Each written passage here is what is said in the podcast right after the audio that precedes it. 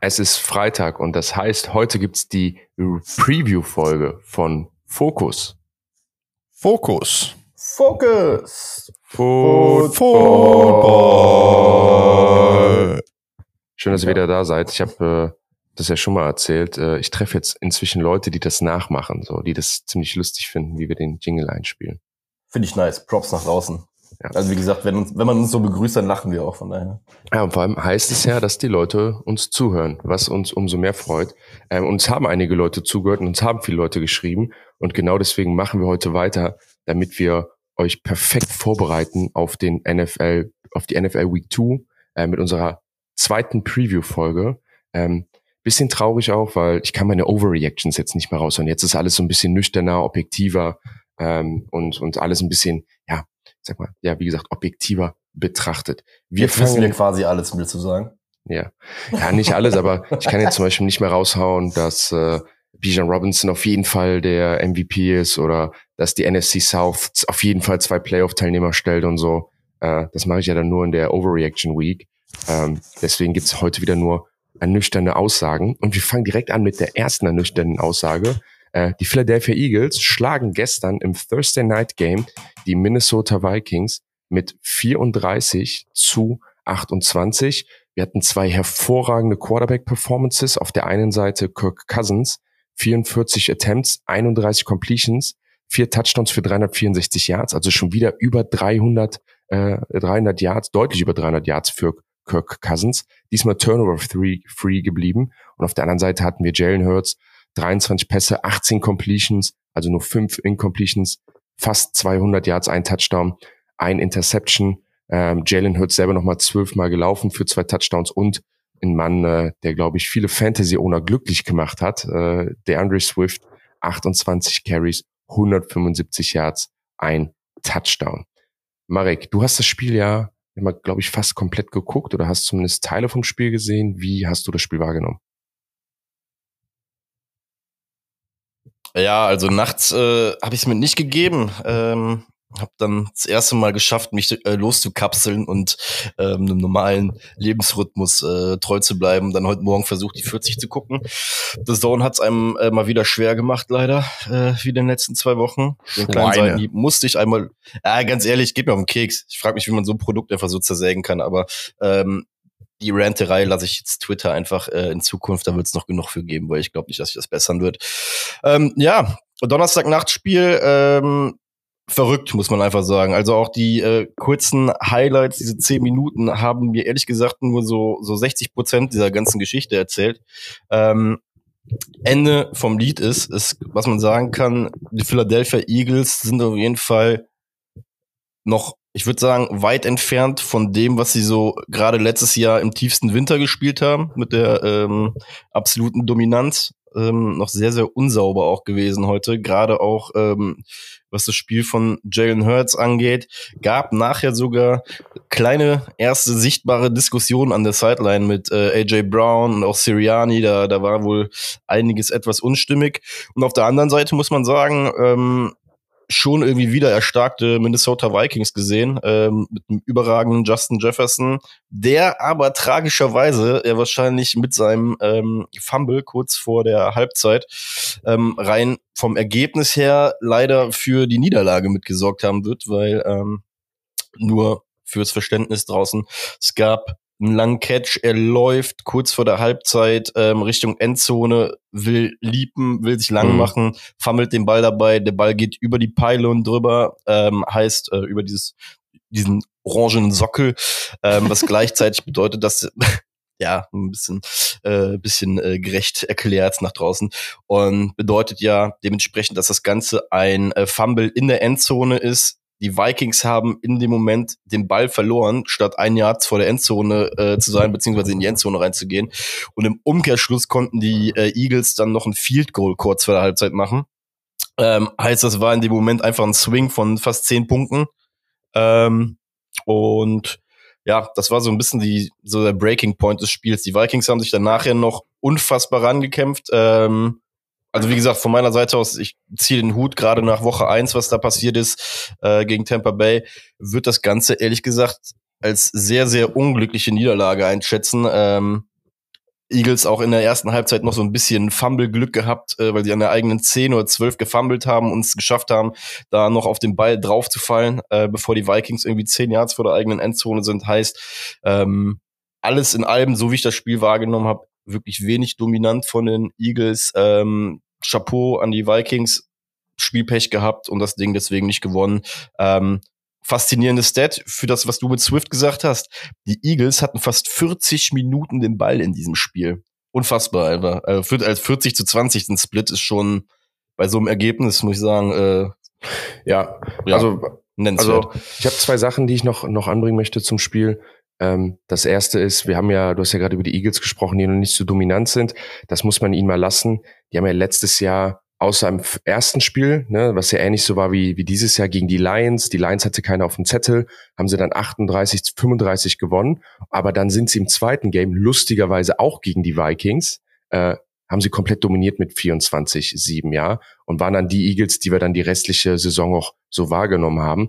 Und ich finde, auch wenn äh, die Eagles äh, dann viele Turnover geforst haben, man merkt einen Drop in der Defense. Also sie sind immer noch hervorragend don't get me wrong, ne? Also nicht falsch verstehen. Aber für mich merke ich, dass sie diesen, diesen, diese Verluste, die sie haben, klar, Bradbury hat ja auch nicht gespielt, äh, so wie ich das gesehen habe. Ähm, Richtig. Dann äh, haben sie natürlich den einen oder anderen Veteran verloren. Und ich habe das Gefühl, dass sie noch nicht so ganz da sind. Abgesehen davon, dass natürlich Jalen Carter ein Beast ist, der Pass Rush kommt an. Aber das ist, das ist so ein kleiner Punkt. Ähm, und dann eine Frage an euch. Ähm, die Vikings haben einen Quarterback, der jetzt schon fast 700 Yards äh, oder hat jetzt schon deutlich über 700 Yards ähm, geworfen. Einen Quarterback, der jetzt schon sieben Touchdown-Pässe hat mit Kirk Cousins. Äh, Jordan Addison hatte ich eine komplette Fehleinschätzung, hat schon wieder einen Touchdown gemacht, wird super eingesetzt. Hawkinson, sieben Catches. Justin Jefferson in Big Game gehabt, 13 Targets, 11 Catches für fast 160 Yards. Ähm, sind für euch die Vikings, ohne dass es ein anderes 0-2-Team gibt, könnt ihr euch ein besseres 0-2-Team gerade vorstellen als die Vikings? Boah, gute Frage. Weil Valentin, beantwortet du das? Ähm, ja, es ist, also ich, ich war generell von dem, also ich glaube, die Vikings sind, wie wir es gesagt haben, halt äh, ähm, offensiv echt parat, so wie du es auch gesagt hast, und defensiv hatten sie ja die Fragezeichen. Wobei ich echt sagen muss, der Brian Flores, der macht da echt einen stabilen Job, weil ich habe mir das Spiel halt auch nachts gegeben. Und so vom Scheme her alleine, wie er Jalen Hurts unter Druck, unter Druck gesetzt hat, der hat ganz auf diesen, diesen Double-A-Blitz gebracht oder angetäuscht, sodass die O-Line der der Eagles auch Probleme hatte gegen den Passwash der Vikings. Also Jalen Hurts war viel unter Druck. Ähm, ja. Hat er echt gut gemacht dafür, dass er da weniger Talent auf der Seite hat. Also da ist das Coaching auf jeden Fall da. Und ähm, ich glaube, dass es jetzt für die Vikings nach oben gehen wird. Also wir haben jetzt zwei Spiele Tag verloren. Aber äh, wie du schon sagst, die sind in einem Team, womit man auf jeden Fall rechnen muss. Also die sind auf jeden Fall nicht so schlecht, wie der Rekord es gerade sagt für sie. Da sind wir vor allem Absolut. gespannt. Wie, wie, also, wie, ja, Malik, Marek nochmal, weil ich würde dann zum ja, nächsten Game springen. Ja, genau. Ähm, also ich würde gerne noch auf einen Punkt eingehen, den du eben reingebracht hast. Und ich glaube, dass es auch eine Sache ist bei den, bei, bei den Eagles äh, explizit äh, nochmal schauen sollte, was in den nächsten Wochen passiert. Für mich ist in diesem Spiel, und das hatte ich bei dieser Vegas äh, Preview-Clips-Geschichte äh, auch schon erwähnt, ähm, für mich ist wirklich relevant, was passiert bei ihnen jetzt in ähm, bei den DBs. Ich Bradbury hat, glaube ich, eine Concussion, sollte also relativ schnell wieder zurückkommen. Ähm, aber du siehst, dass sobald bei denen so ein, zwei Spieler da hinten fehlen, dass sie gegen Gegner einfach wie die Vikings, die schießen können, Probleme kriegen werden, weil es halt auch nicht realistisch ist, dass jeder, jeder Snap von ihrer D-Line halt irgendwie dominiert wird, ne, weil die Jungs ja auch irgendwann mal gassed sind. Und wenn dann so ein Kirk Cousins mit einem Justin Jefferson und Hawkinson da ist, bin ich mal gespannt, wie die Eagles das so in den kommenden Wochen halt lösen werden. Und bei den Vikings, finde ich, habt ihr es perfekt aufs, äh, aufs Papier gebracht. Ähm, offensiv sind die immer fähig, so, solange Kirk ein bisschen Zeit bekommt. Und ähm, defensiv war das gestern, ganz ehrlich, way better, als ich erwartet hätte. Von daher. Äh, die ja. Story für mich auf the Game schon wieder für die Eagles und für die Vikings ist äh, Turnover. Die Eagles produzieren viele Turnover, die jetzt aber, sag ich mal, nicht immer vom Scheme kommen oder so. Ich würde sagen, da sind sie einfach auf der glücklichen Seite und die Vikings produzieren zu viele Turnover und deswegen verlieren sie die Spiele. Und wenn du so viele Turnover produzierst, und das werdet ihr hier oft hören, gewinnst du keine Spiele. Wie relevant die Vikings sein werden im Playoff Race, hat vor allem auch was mit der Division zu tun und mit dem ersten Preview, mit dem wir uns heute befassen, nämlich die Green Bay Packers, die 1 und 0 sind, bei den 1 und 0 Atlanta Falcons. Ähm, Valentin, was sagst du zu diesem Spiel? Ähm, was sind deine, was ist deine Prognose? Ähm, ich habe ja letzte Woche schon damit angefangen, für so ein Spiel immer so ein bisschen so ein Motto zu finden. Das sind für mich, das ist das, Duell der Overperformer der Week One. Ähm, Geil. also ähm, beide Teams souverän gewonnen oder zumindest so gewonnen, dass alle sagen, okay, mit dem Team muss man rechnen.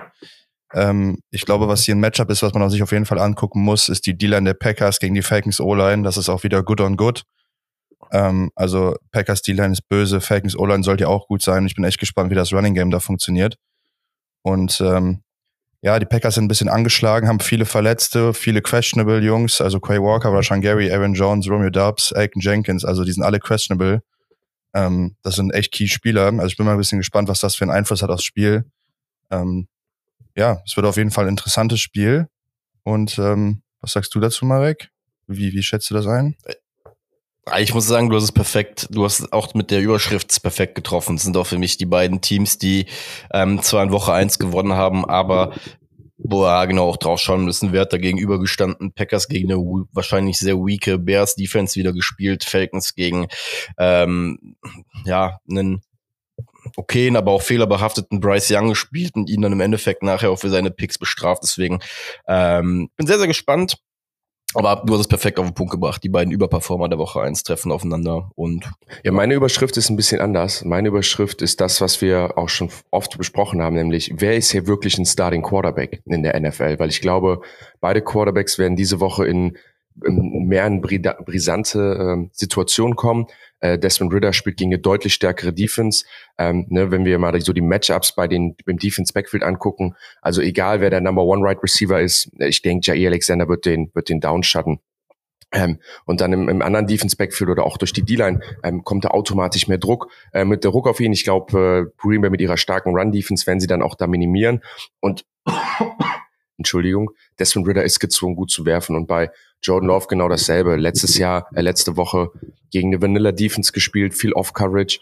Ähm, bei ihm die Top drei, äh, Top drei Starter in der Skill Position, Aaron Jones, Christian Watson, Jam, äh, Jerome Dobbs, alle auf questionable, plus sein Left Tackle, äh, Elton Jenkins, auch auf questionable. Ähm, und da würde ich wirklich sagen, ey, bist du wirklich ein Starting Quarterback, kriegst, ziehst du jetzt den Karren aus dem Dreck. Und das ist für mich so ein bisschen die, die Story of the Game. Ähm, was ist euer Banger und Hänger Ranking für dieses Spiel?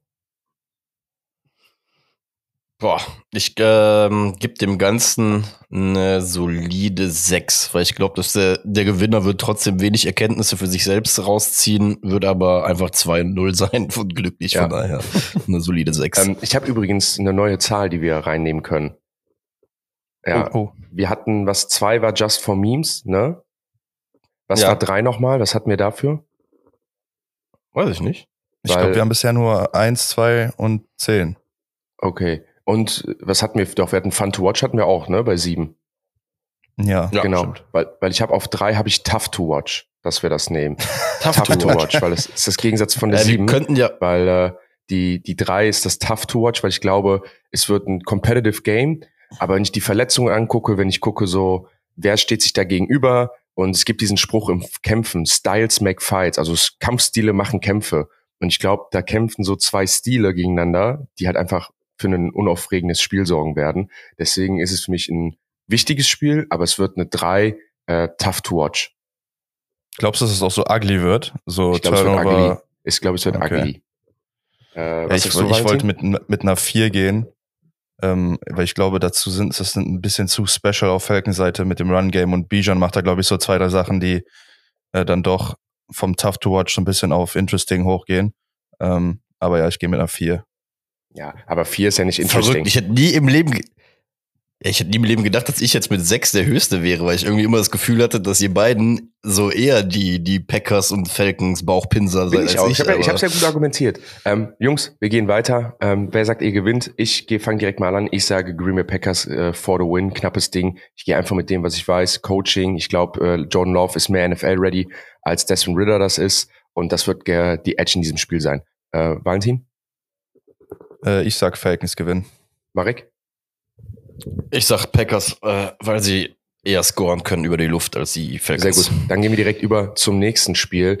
Und wer hätte es gedacht, dass wir das sagen, Week One, die 1-0 Raiders bei den 0-1 Buffalo Bills. Äh, Raiders natürlich ähm, mit einem Win bei den Denver Broncos auswärts, die Buffalo Bills Ähm, ich glaube, Josh Allen selber viermal den Ball geturnovert bei den Jets im Monday Night Game und verlieren gegen die Jets und Zach Wilson. Marek, was ist dein Preview zu diesem Spiel? Ähm, das wird das ähm, Josh Allen, ich habe wieder was äh, gut zu machen Game, weil in meinen Augen, ja, sind wir mal ehrlich, letzten Montag ist er eher mit der Grund dafür, dass sie das Spiel verlieren. Ja? Also sie, sie sind eine sehr, sehr soliden Situation. Aaron Rodgers fällt aus und auf einmal fängt er da an, Hero Ball zu spielen mit äh, 13 zu 3 Führung. Ähm, jetzt, jetzt spielen sie ja, glaube ich, zu Hause. Genau, die spielen zu Hause gegen Raiders, die, glaube ich, äh, ganz zufrieden sind mit ihrem Saisonstart, dass sie letzte Woche einfach das W direkt mal eingefahren haben. Ähm, nichtsdestotrotz glaube ich, dass die Bills vor allem im, äh, im, kalten, im kalten Buffalo einfach die Raiders relativ deutlich in die Schranken weisen werden. Äh, Jacoby Myers ist äh, unter anderem auch questionable bei den Raiders, heißt, ähm, da geht auch ein bisschen mm. Receiving Power für Garoppolo weg. Ähm, wenn er nicht spielen sollte, ist eine Head-Geschichte, heißt, ähm, bin dann gespannt, ob er am Sonntag dann de facto auf dem Feld stehen wird. Deswegen von meiner Seite aus glaube ich, dass das äh, ein sehr, sehr kalter Abend für die, beziehungsweise sehr, kalter Tag für die Raiders werden ich sollte. Ich gehe voll mit dir, das wäre fast genau meine Aussage gewesen, weil ich, ich glaube, dass die, dass die Buffalo Bills ist halt ein Championship Coach Team, die sind Championship ready, das hat man auch gegen die Jets wieder gesehen, auch mit Aaron Rodgers, die bringen, die bringen Druck, ähm, die können deine Offense auseinandernehmen und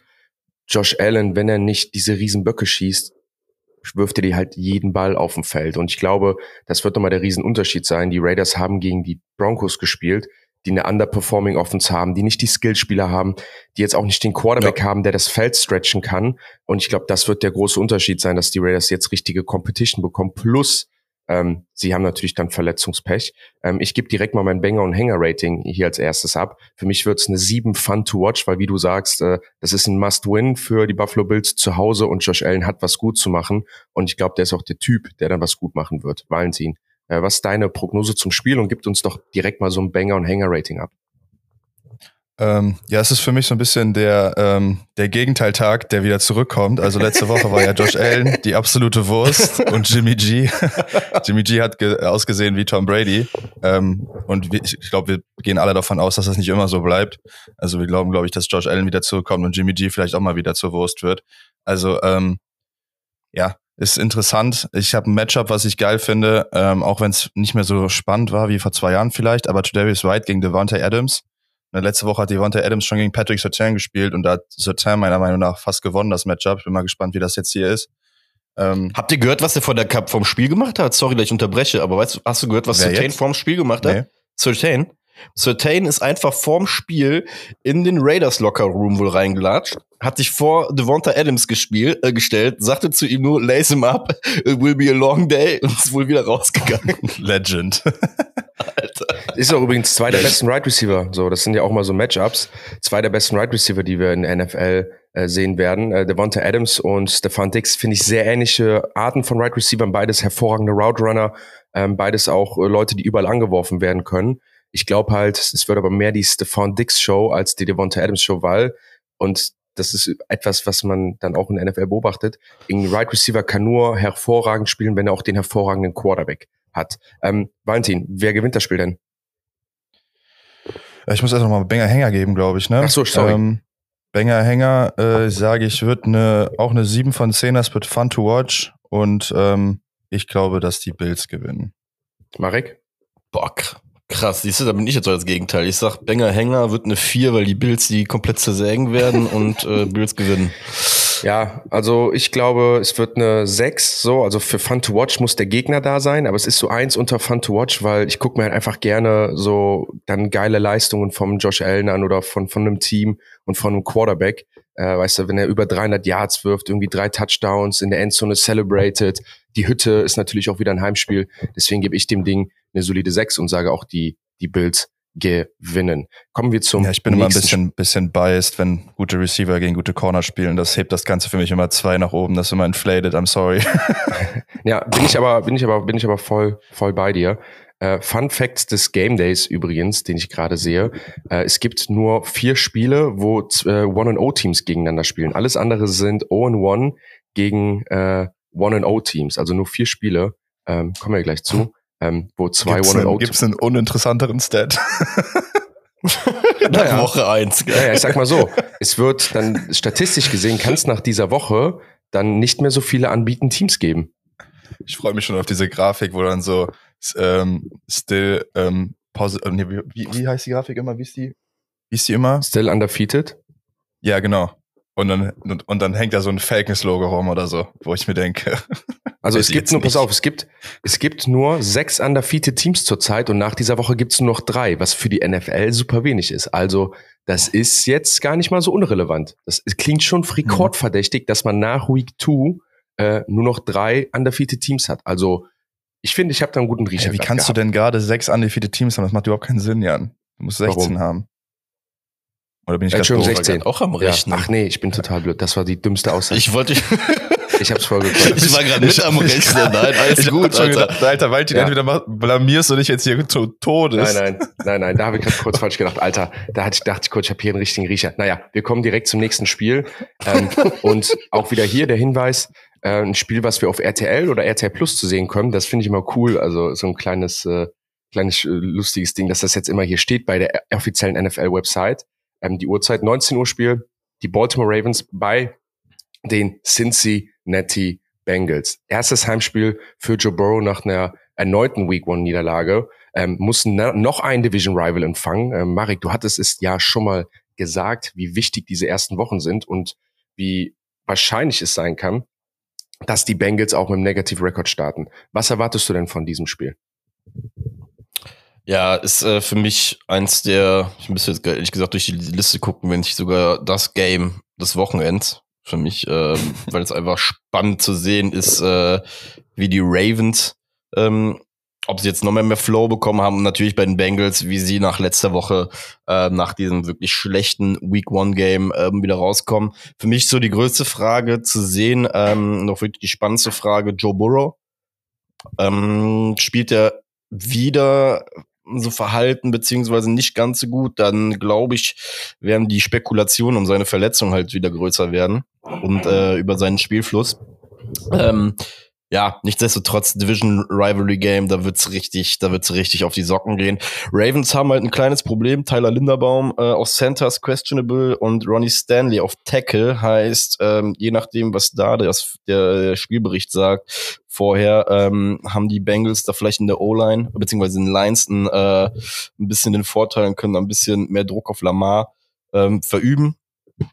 Und ja, keine Ahnung, von den Bengals sage ich dir ganz ehrlich, erwarte ich ein, ein, fettes Bounceback-Game und dementsprechend ist das für mich schon fast eine, das ist für mich ein Neun. Das wird ein richtig geiles Spiel. Valentin? Ähm, ja, es ist erstmal, erstmal ist es Derby, ne? Also Division Matchup und das Rematch aus den Playoffs auch, letzte, vom letzten Jahr. Aber letztes Jahr hat ja Lamar nicht gespielt. Also ähm, ich glaube, das, das wird ein richtig heißes Spiel. Äh, wir haben auf beiden Seiten überragende Receiver-Chore gegen ähm, die Bees, die, glaube ich, äh, da ein bisschen undermatched sind. Und äh, das wird, glaube ich, sehr interessant zu sehen. Ähm, ich muss einmal aus letzter Woche ein Stat revidieren. Ich hatte gesagt, Joe Burrow ist 0 und 4 gegen die Browns. Ich wollte damit sagen, bei den Browns zu Hause, nicht generell. Also bevor äh, wurde ich darauf aufmerksam gemacht. Da habe ich einen Fehler gemacht. Einmal Entschuldigung an der Stelle. Und wie du schon sagst, die O-Line der, der Ravens ist so angeschlagen und ähm, ich glaube, das kann ihnen am Ende ein bisschen, bisschen wehtun. Also ich glaube, ich tendiere zu den, zu den Bengals in diesem Spiel. Aber ich gehe beim Hänger-Rating mit. Ich glaube, ach, ich glaube, beim Banger-Rating eher gesagt. Ich sage, das ist eine 8 von 10. Ähm, wir machen das übrigens so, mir passiert das ja auch mal wieder, dass ich Namen falsch sage oder Facts, das ist beim, beim Relay auch passiert, ähm, dass ich mich versprochen habe. Wir, wir hören uns ja gegenseitig immer zu und weisen uns darauf hin, wir werden jetzt bald Strafen machen intern. So für jede Falschaussage schreiben wir uns das auf und jeden Monat, jede Falschaussage gibt einen Euro in die Kasse. Ja, und am Ende des Monats investieren wir das dann in Focus Football rein, ähm, dass wir dann wenigstens was davon haben. Ich glaube, darauf können wir uns einigen, Jungs, oder? Das ist eine sehr gute Idee. Ja, safe. Das spenden wir dann, oder? An einen guten Zweck, irgendwie Footballjugend oder sonst irgendwie sowas. Ja. Noch bessere Idee. Oder Foot, so, einen- so einen neu aufstrebenden Football-Channel.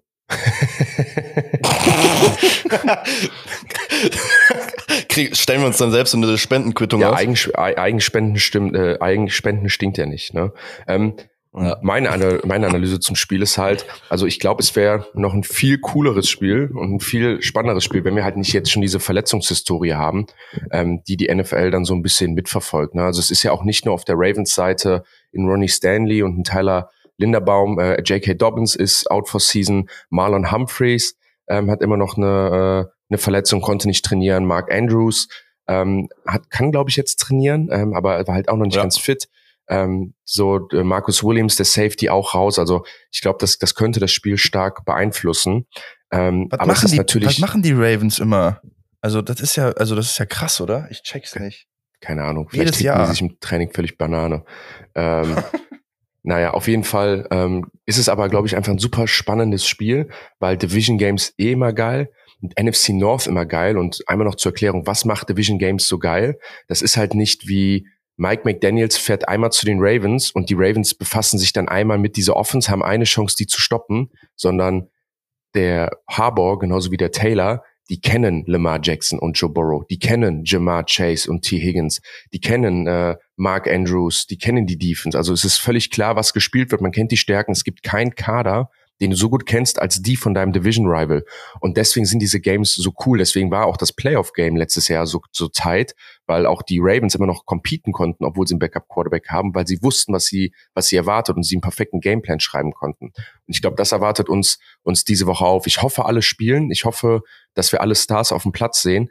Ähm, weil dann, glaube ich, wird das Joe Burrow Bounceback Game, was wir alle erwarten und was ihn ja dann auch so ein bisschen ausmacht, dass er wirklich von grottenschlechten Leistungen nächste Woche eine MVP-Leistung auf den Platz bringt, dass wir Jamar Chase mit über 100 Yards sehen, T. Higgins mit über 100 Yards, vielleicht beide einen Touchdown. Das sind so Dinge, die ich echt so ein bisschen, bisschen, bisschen erwarte von, von diesem Spiel. Und deswegen gebe ich dem Spiel auch eine 9 von 10, weil es hat eine Brisanz. Ähm, es hat Superstars mit drinne ähm, und, und natürlich äh, ja, MVP-Caliber-Spieler. Ähm, und ich gehe auch mit den Cincinnati Bengals. Ähm, Jungs, bin ich der Einzige, der jetzt hier gegen, gegen Vegas geht? Weil Vegas hat sogar auch ein Bounceback-Game ähm, prognostiziert. Sehen die Bengals als dreieinhalb Punkte Favorit.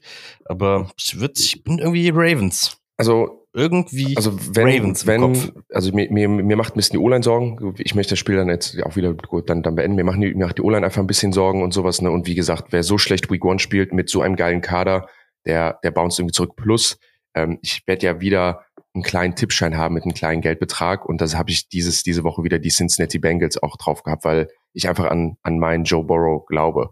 Ähm, kommen wir zum nächsten Spiel, auch wieder ein RTL-Spiel. Ähm, und äh, der Hinweis, warum es ein RTL-Spiel ist, wir haben die Seattle Seahawks mit vielleicht der größten Fangemeinde ähm, Deutschlands bei den Detroit Lions mit unserem deutschen Spieler Amon Ra Sand Brown. Seattle Seahawks natürlich grottenschlecht gestartet, ähm, ein Spiel verloren, wo wir alle erwartet haben, dass sie es gewinnen, gegen die LA Rams, spielen gegen die Detroit Lions, die für einige überraschenderweise den Super Bowl Champion zu Hause geschlagen oder auswärts geschlagen haben, die Detroit Lions. Valentin, ähm, was sind deine ersten Gedanken so zum Spiel?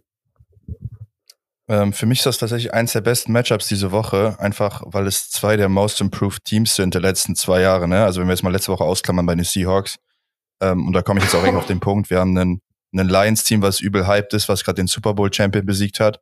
Und wir haben die Seahawks gegen äh, nur Rookies verloren haben in den Rams quasi und einen Matthew Stafford. Ähm, also die sind auf jeden Fall enttäuscht. Die Lions sind überhyped, aber ich glaube trotzdem, dass das ein Duell auf Augenhöhe wird. Ähm, bisschen Schwachpunkt ist auf jeden Fall die O-Line der Seahawks, weil beide Tackle, Abram Lucas und Charles Cross, wahrscheinlich nicht spielen werden. Abram Lucas ist schon auf IR. Also die beiden Starting Tackles sind nicht da und das ist natürlich böse, wenn du gegen Aiden Hutchinson spielst. Ne? Wir haben es letzte Woche gesehen, was er mit Jovan Taylor gemacht hat, obwohl der Mann konsequent äh, drei Yards im Backfield aufgelernt war und eigentlich Slot Receiver gespielt hat. Aber ähm, ja, das wird ein richtig geiles Spiel, glaube ich. Ich habe da richtig Bock drauf. Marek, was sagst du? Gehst du da mit? Ist das für dich auch so ein geiles Spiel, so ein Highlight-Game? Ähm, ich glaube, das ist das Seattle Seahawks Definition Game. Wenn denen das schon wieder so passiert wie letzte Darf Woche, dann glaube ich langsam. Ich habe genau denselben ja. Take andersrum. Ich habe gesagt, das ist das Detroit Lions Definition Game. Ach, ja, lustig. geil. Aber erzähl weiter, Entschuldigung, ich wollte es nur direkt reinwerfen. Ja, nice. Nee, nee, freut mich, weil, weil das Ding ist halt bei den Seahawks nach letzter Woche bin ich übertrieben enttäuscht, gerade wie, wie zahnlos das war, hat ja auch schon eine Review-Folge gesagt, da bin ich einfach gespannt, wie Hast man. Hast du rausgefunden, ähm, ob ein ähm, Seahawk mittlerweile Zähne hat? Äh, ach so, boah, nee, habe ich nicht. Das mache ich bis zum nächsten Dienstag. Was? Was hast du gesagt? Ich hab, ja, Mari hat letzte Woche schon das Wort zahnlos benutzt, wo ich schon mal geschmunzelt habe und hat das direkt weitergeleitet mit hatten Seahawks Zähne. Und jetzt hat er es schon wieder benutzt, deshalb wollte ich einmal nachfragen. Geh weiter, ich finde es jetzt heraus. Okay, ja, Fakt ist, ähm, also ich bin komplett bei dir. Ich sehe, sehe auch an für sich vor der Saison hätte ich gesagt, das ist ein absolutes Match, bei dem gefühlt auch 60 Punkte passieren können insgesamt, weil sich beide Teams einfach offensiv gegenseitig auf die Birne hauen werden. Ähm, nach letzter Woche habe ich vor den Seahawks aber etwas Angst, weil das war, wie gesagt, das war irgendwie so, so, so leer aus und bei den Lions, das sieht halt aktuell aus, weiß ich nicht, Dan Campbell, der, der Typ ist halt pure Motivation im, im, im, im Körper eines Menschen. Äh, deswegen, ähm, glaube, die Lions werden gewinnen. Es ist für mich aber auch so eine Acht, weil es ein extrem spannendes Spiel ist, mit was uns sehr, sehr viel zeigen kann für die Zukunft. Ähm, ich sehe gerade, es ist super schwierig zu finden, ob ein Seahawk Zähne hat. Da gibt es keine direkte Antwort. das ist ähm, Qualitätscontent. Also Aber hier, kommen sogar, hier kommen sogar äh, hier Sea Lions, also so ähm, hier, äh, wie heißen die? die sea Lions? Nein, das ist doch das Motto für das Duell. See, boah, boah, Sea Lions. Ja, ich glaube, ich habe das gerade falsch hier. Wie heißen äh, Seehunde, Seelöwen? Genau, Sea Lions. Ja, nee, die gibt, heißen auf Englisch sogar Sea Lions. Lustig, Alter. Siehste? Das heißt, wenn, wenn Seattle und Li äh, Lyon, wollte ich gerade schon sagen, wenn Seattle und die Lions irgendwann mal fusionieren, dann sind das die Sea Lions. Das naja, ist, wir werden es nochmal nachtragen, ob, ob die, ich würde jetzt sagen, die haben keine Zähne übrigens. Ich glaube, die haben einen Schnabel. Also die, haben, die haben Schnabel. Ja. Ähm, deswegen sind sie eh mal zahnlos. Ähm, ich, ich, ich habe ja eben schon gesagt, ich gehe das genau mit wie du, Marek. Also diesen Take nur andersrum, dass ich sage, es ist nicht das Seahawks Definition Game, es ist nämlich das Lions Definition Game, ähm, weil folgendes. Pete Carroll wird ganz selten outcoached. Das ist halt auch wie ein Shanahan, wie ein McVay oder so. Ähm, halt aus einer anderen Generation, aber der wird auch immer einen Top-Gameplan haben. Die Defense steht eigentlich immer. Letzte Woche war ein Fall, was ja auch alle dann so überrascht hat, dass er halt so brutal outcoached wurde. Ähm, und ich glaube, diese Woche, und Valentin hat es schon gesagt, auf der einen Seite haben sie viele Verletzte auf der Offensive Line. Das heißt, wenn wir haben ja letzte Woche Aiden Hutchinson gesehen, der Pass Rush wird durchkommen, Geno Smith wird's wird's schwierig haben, ja. Ähm, da wird er auch einfach die Qualität der Receiver oder seine Qualität oft nicht einsetzen können. Das wird sich schon behindern. Sie werden noch eindimensionaler werden, was das Running Game ähm, angeht. Plus es ist ein Heimspiel für die Lions, plus die Defense bringt Swag mit, weil sie haben gerade den besten Quarterback der Liga gestoppt. Ähm, und auf der anderen Seite haben wir ein anderes Problem. Die Seahawks haben einen beschissenen Pass Rush, also da kommt nichts an. Ähm, der Quarterback wird viel Zeit haben und dazu hat Jared Goff dann noch eine richtig gute Offensive Line und das sehen wir ja zurzeit. Jared Goff ist gerade auf Platz drei, was das, was den Rekord angeht für die meisten durchgängigen Würfe ohne Interception. Ich glaube, das ist fast bei 400 Grad. Also Jared Goff hat viermal den Ball geworfen, ohne einen Pick zu werfen. Ähm, und nochmal, wenn du keine Turnover produzierst, verlierst du keine Spiele. Das heißt, die Detroit Lions kommen mit einer guten Protection. Die werden wahrscheinlich keine Interception werfen. Die werden wahrscheinlich keinen Fumble haben. Ähm, gegen, die werden zu Hause spielen. Ich glaube, das wird so dieses Detroit Lions Definition Game von, okay, ihr seid die klaren Favoriten ähm, der, der Gegner ist angeschlagen, das, das Play, also das, die, das, das Matchup passt für euch. Wenn ihr wirklich ein Contender seid, wenn ihr wirklich ein Playoff-Team seid, dann müsst ihr das Ding souverän gewinnen. Ich glaube, es wird trotzdem so ein NFA-Game, was irgendwie tight ist, ne? aber am Ende setzen sich dann die, die Detroit Lions auch, auch durch mit einer dominanten Defense-Leistung am Ende und auch einer soliden Offense-Leistung, wie wir Detroit Lions halt am Ende kennen. Deswegen gebe ich dem Game ähm, eine, eine, eine 5. Ne? Ach, wir müssen mal mehr wieder mehr Namen für die Kategorien finden. So, ne? So ja. Classic NFL Game. Weißt du, fünf ist so Classic NFL Game. So, so ein bisschen. Ey, guck mal, die Zuhörer draußen können sich ja auch mal Gedanken machen. Uns kann man ja immer schreiben. Wenn ihr Begriffe habt, haut sie uns einfach mal wir rüber. Das in die Story. Wir nehmen sie wir gerne. Packen das, wir packen das genau. heute in die Story ähm, und, äh, und suchen uns mal Begriffe. Wie würdet ihr von eins bis zehn äh, die Spiele definieren? Deswegen, wie gesagt, ich gehe mit einer fünf klassisches NFL-Game Game für mich und die Detroit Lions müssen das gewinnen und zeigen, dass sie ein Contender sind. Marek, was sagst du? Was ist Banger und Hänger und wer gewinnt? Ja, also es ist für mich ein, eine, eine, ich weiß gar nicht, habe ich in dem Rating gesagt, ich sage jetzt nochmal eine 7, weil es halt schon äh, Implikationen für die Zukunft irgendwie hat, für mein Gefühl zumindest. Und die Lions, Alter, wer die Kansas City Chiefs besiegt, egal ob da Leute gefehlt haben, der geht auch 2 zu 0. Ähm, ich gehe auch mit den Lions und auch 7. Alles klar. Dann gehen wir einmal weiter. Liebe Grüße da an alle Lions-Fans und liebe Grüße an Amon Ra, Sam Brown, unseren, unser deutsches Zugpferd so ein bisschen. Ähm, und das nächste Spiel ist, und das ist für mich einfach so, für zumindest für die ersten zwei Quarter, ein 10 von 10 Spiel, weil es einfach NFL-Storyline hat. Und zwar die 0 und 1 in der Indianapolis Colts bei den 0 und 1 Texans, weil wir haben CJ Stroud gegen Anthony Richardson und Rookie gegen Rookie Quarterback in derselben Division hat einfach Storyline. Ich weiß jetzt schon, wie der Kommentator sagen wird, those two's gonna face each other for a long time und ach, das ist ein ganz wichtiges Spiel und äh, die beiden, wenn die sich entwickeln später, es wird ganz, ganz groß und so.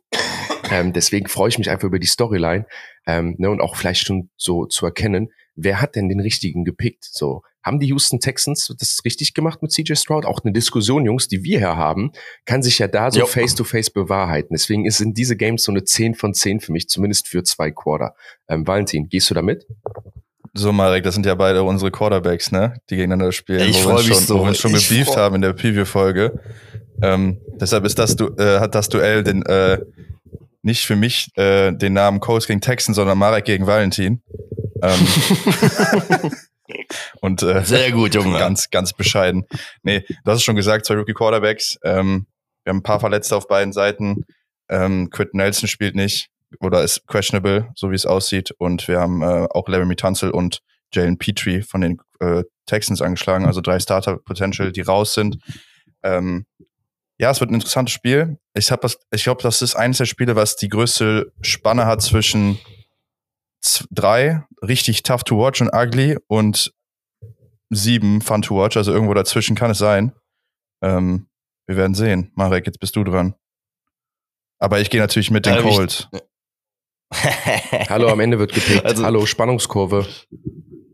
Ja, guck mal, das Ding ist, ähm, ich bin, ich bin komplett bei dir bei der Einschätzung, ähm, dass das halt irgendwie was komplett Wildes sein kann mit vielen Turnovers, aber es kann auch irgendwie komplett, irgendwie, weiß ich, komplett abgedreht werden. Deswegen mir fällt, ich glaube, es ist tendenziell eher eine 7, weil, weil, weil einfach, wie Jan schon gesagt hat, die Storyline einfach zu geil ist. Selbe Division, beides Rookies, beide, beide äh, im Draft Pre-Process ja sehr, sehr krass beleuchtet. Ähm, beide letzte Woche ja irgendwo auf ihre Art und Weise einen ganz soliden Einstand gehabt. Ähm, hier und da ein bisschen ihre Flaws gehabt. Der eine mit Turnovers, der andere ohne, der andere aber mit Touchdown, der andere dafür wieder ohne. Heißt, ey, ganz ehrlich, die Grundlage für ein geiles Spiel von zwei Bottom-Teams, ja, äh, ist doch, ist doch hier, die Grundlage ist dafür da. Deswegen ähm, ist es auf jeden Fall eine 7. Mein Gefühl sagt mir, darf ich schon picken, Jan? Oder willst du, Nein. willst du noch Spannungskurve? Nein, Willst du noch Spannungskurve? Spannungskurve. Ja, dann pick ich am Ende. Spannungskurve. Ja, dann pick ich am Ende. Wir machen- dann bitte, sag du wir was. machen immer ähm, Moderat Moderationskultur. Der eine, der andere. Dann geht's wieder zurück Ja. zu mir. Dann mache ich meinen Take und starte das äh, Banger Hänger mit meinem Sieg. Dann macht ihr das alles, geht zurück zu mir. Dann gehe ich ins nächste Game und wieder geht's los.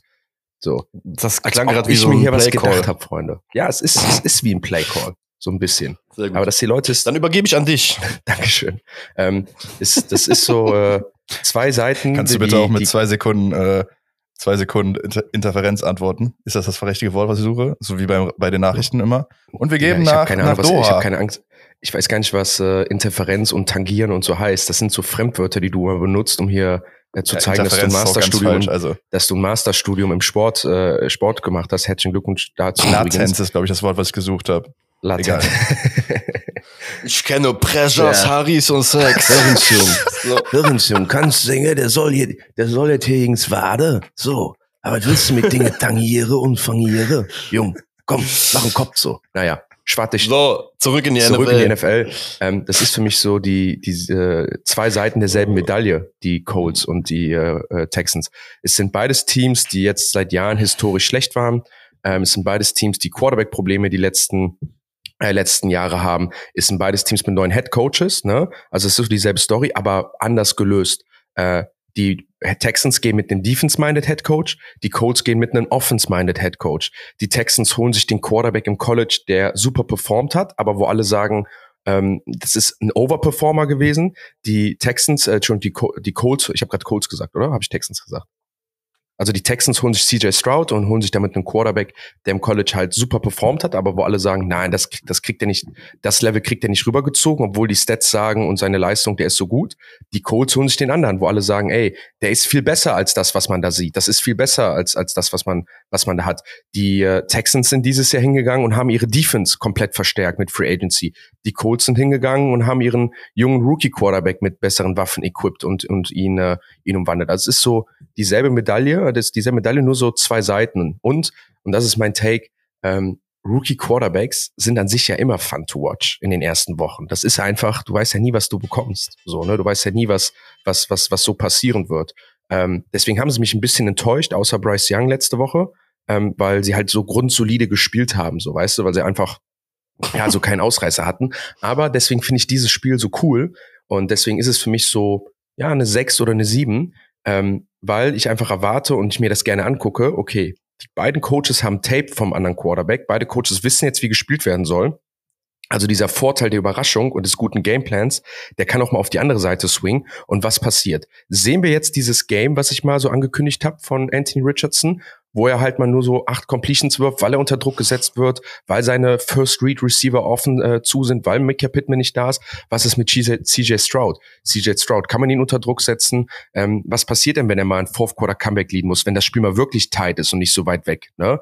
Ähm, in einem Division Game. Und deswegen ist es für mich sieben Fun to watch. Und ich gehe persönlich mit den Houston Texans, weil ich glaube, in solchen Spielen Rookie Quarterbacks gewinnt eine Defense, die das Spiel und mit Will Anderson auf der anderen Seite, ähm, mit, äh, mit, mit, mit der starken Defense, äh, Stingley zum Beispiel und sowas, glaube ich, dass die Texans da die Nase vorne haben. Valentin, was sagst du? Äh, ich glaube, ich gehe, also ich habe ja schon gesagt, ich gehe mit der Colts und ich gehe mit der 4 und das ist so, äh, als, als Kategoriename so. äh, Finde ich gut. Weiß ich nicht. Marek? Guck mal. Ja, ich gehe mit dir, Jan, weil ich, ich finde es äh, ist schon eine 7, weil eine 6 bis 7 müsste es schon sein, weil weil es halt, wie gesagt, die zwei, zwei Top-Prospects sind. Ähm, ich hatte heute Morgen, als ich aufgewacht bin, das Gefühl, irgendwie müsste man mit den Colts gehen, aber ähm, ich gehe doch mit den Texans und das liegt ganz allein an Demico Ryans, ähm, weil er defensive-minded ist und ich da die Edge eher sehe als bei einem äh, flashy Mobile Quarterback. Ähm, deswegen Texans. Kommen wir direkt zum nächsten Spiel. Ähm, auch wieder ein Spiel, was wir in Deutschland sehen können, nämlich bei The Zone Germany. Äh, die 0 und 1 Chiefs bei den 1 und 0 Jacksonville Jaguars. Ähm, Marek, was ist dein Take? Leg doch mal direkt los. Ja, ähm, mit eins der besten Spiele des Wochenends ähm, ist für mich eine solide 8 die Bounceback Kansas City Chiefs müssen zurückkommen und zeigen, dass das letzte Woche Donnerstag einfach äh, ein gebrauchter Tag war mit vielen Drops, äh, bei denen Mahomes ja noch versucht hat, irgendwie immer den Karren aus dem Dreck zu ziehen. Chris Jones ist zurück, Kaiser, ähm, die Diskussion ist auch nicht mehr über ihren Köpfen. Und auf der anderen Seite trifft man irgendwie auf Jaguars, die sich letzte Woche, glaube ich, schon krasser schwer getan haben, ähm, als sie selber gedacht hätten.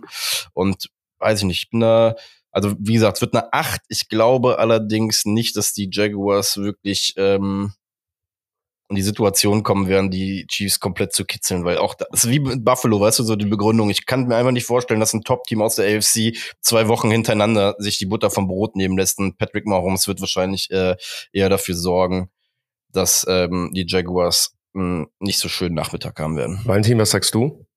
Ähm, ja, auch das ist der Playoff Rematch von letztem Jahr, ne? Und ähm, Richtig. Wir haben Juan Taylor Homecoming, ne? Also der ehemalige rechte Tackle der Jaguars spielt jetzt bei den Chiefs, den ich eben schon mal so bescheiden als Slot Receiver angetitelt habe, weil er sich immer im Backfield offline. Ähm, ja, das Spiel der Rückkehrer, ne? Also Chris Jones wird wahrscheinlich spielen, Travis Casey wird auch wieder spielen. Also die Chiefs sind wieder erstarkt und das, was sie ausmacht. Ähm, für mich ein bisschen die Frage des Spiels ist, wie ist der Receiver Core der Chiefs diese Woche? Also ist er wieder so schlecht wie letzte Woche oder kommen wir wieder zum zu dem Mittel zurück, wo, was wir glauben, was die Chiefs sind. Ähm, zwei Key-Duelle. Wir haben Trent, McDuff Trent McDuffie im Slot von den, äh, von den Chiefs gegen, gegen Christian Kirk. Das wird, glaube ich, interessant zu sehen. Und gleichzeitig ist Darius Snead, der Outside Corner von den Chiefs, auch auf questionable. Und äh, Kevin Ridley ist ja letzte Woche schon steil gegangen. Also, wenn er mal nicht fit ist oder sogar ein Backup spielt, da äh, hier mal der Fantasy-Tipp, lass den Mann spielen. Ich glaube, es könnte böse sein wieder.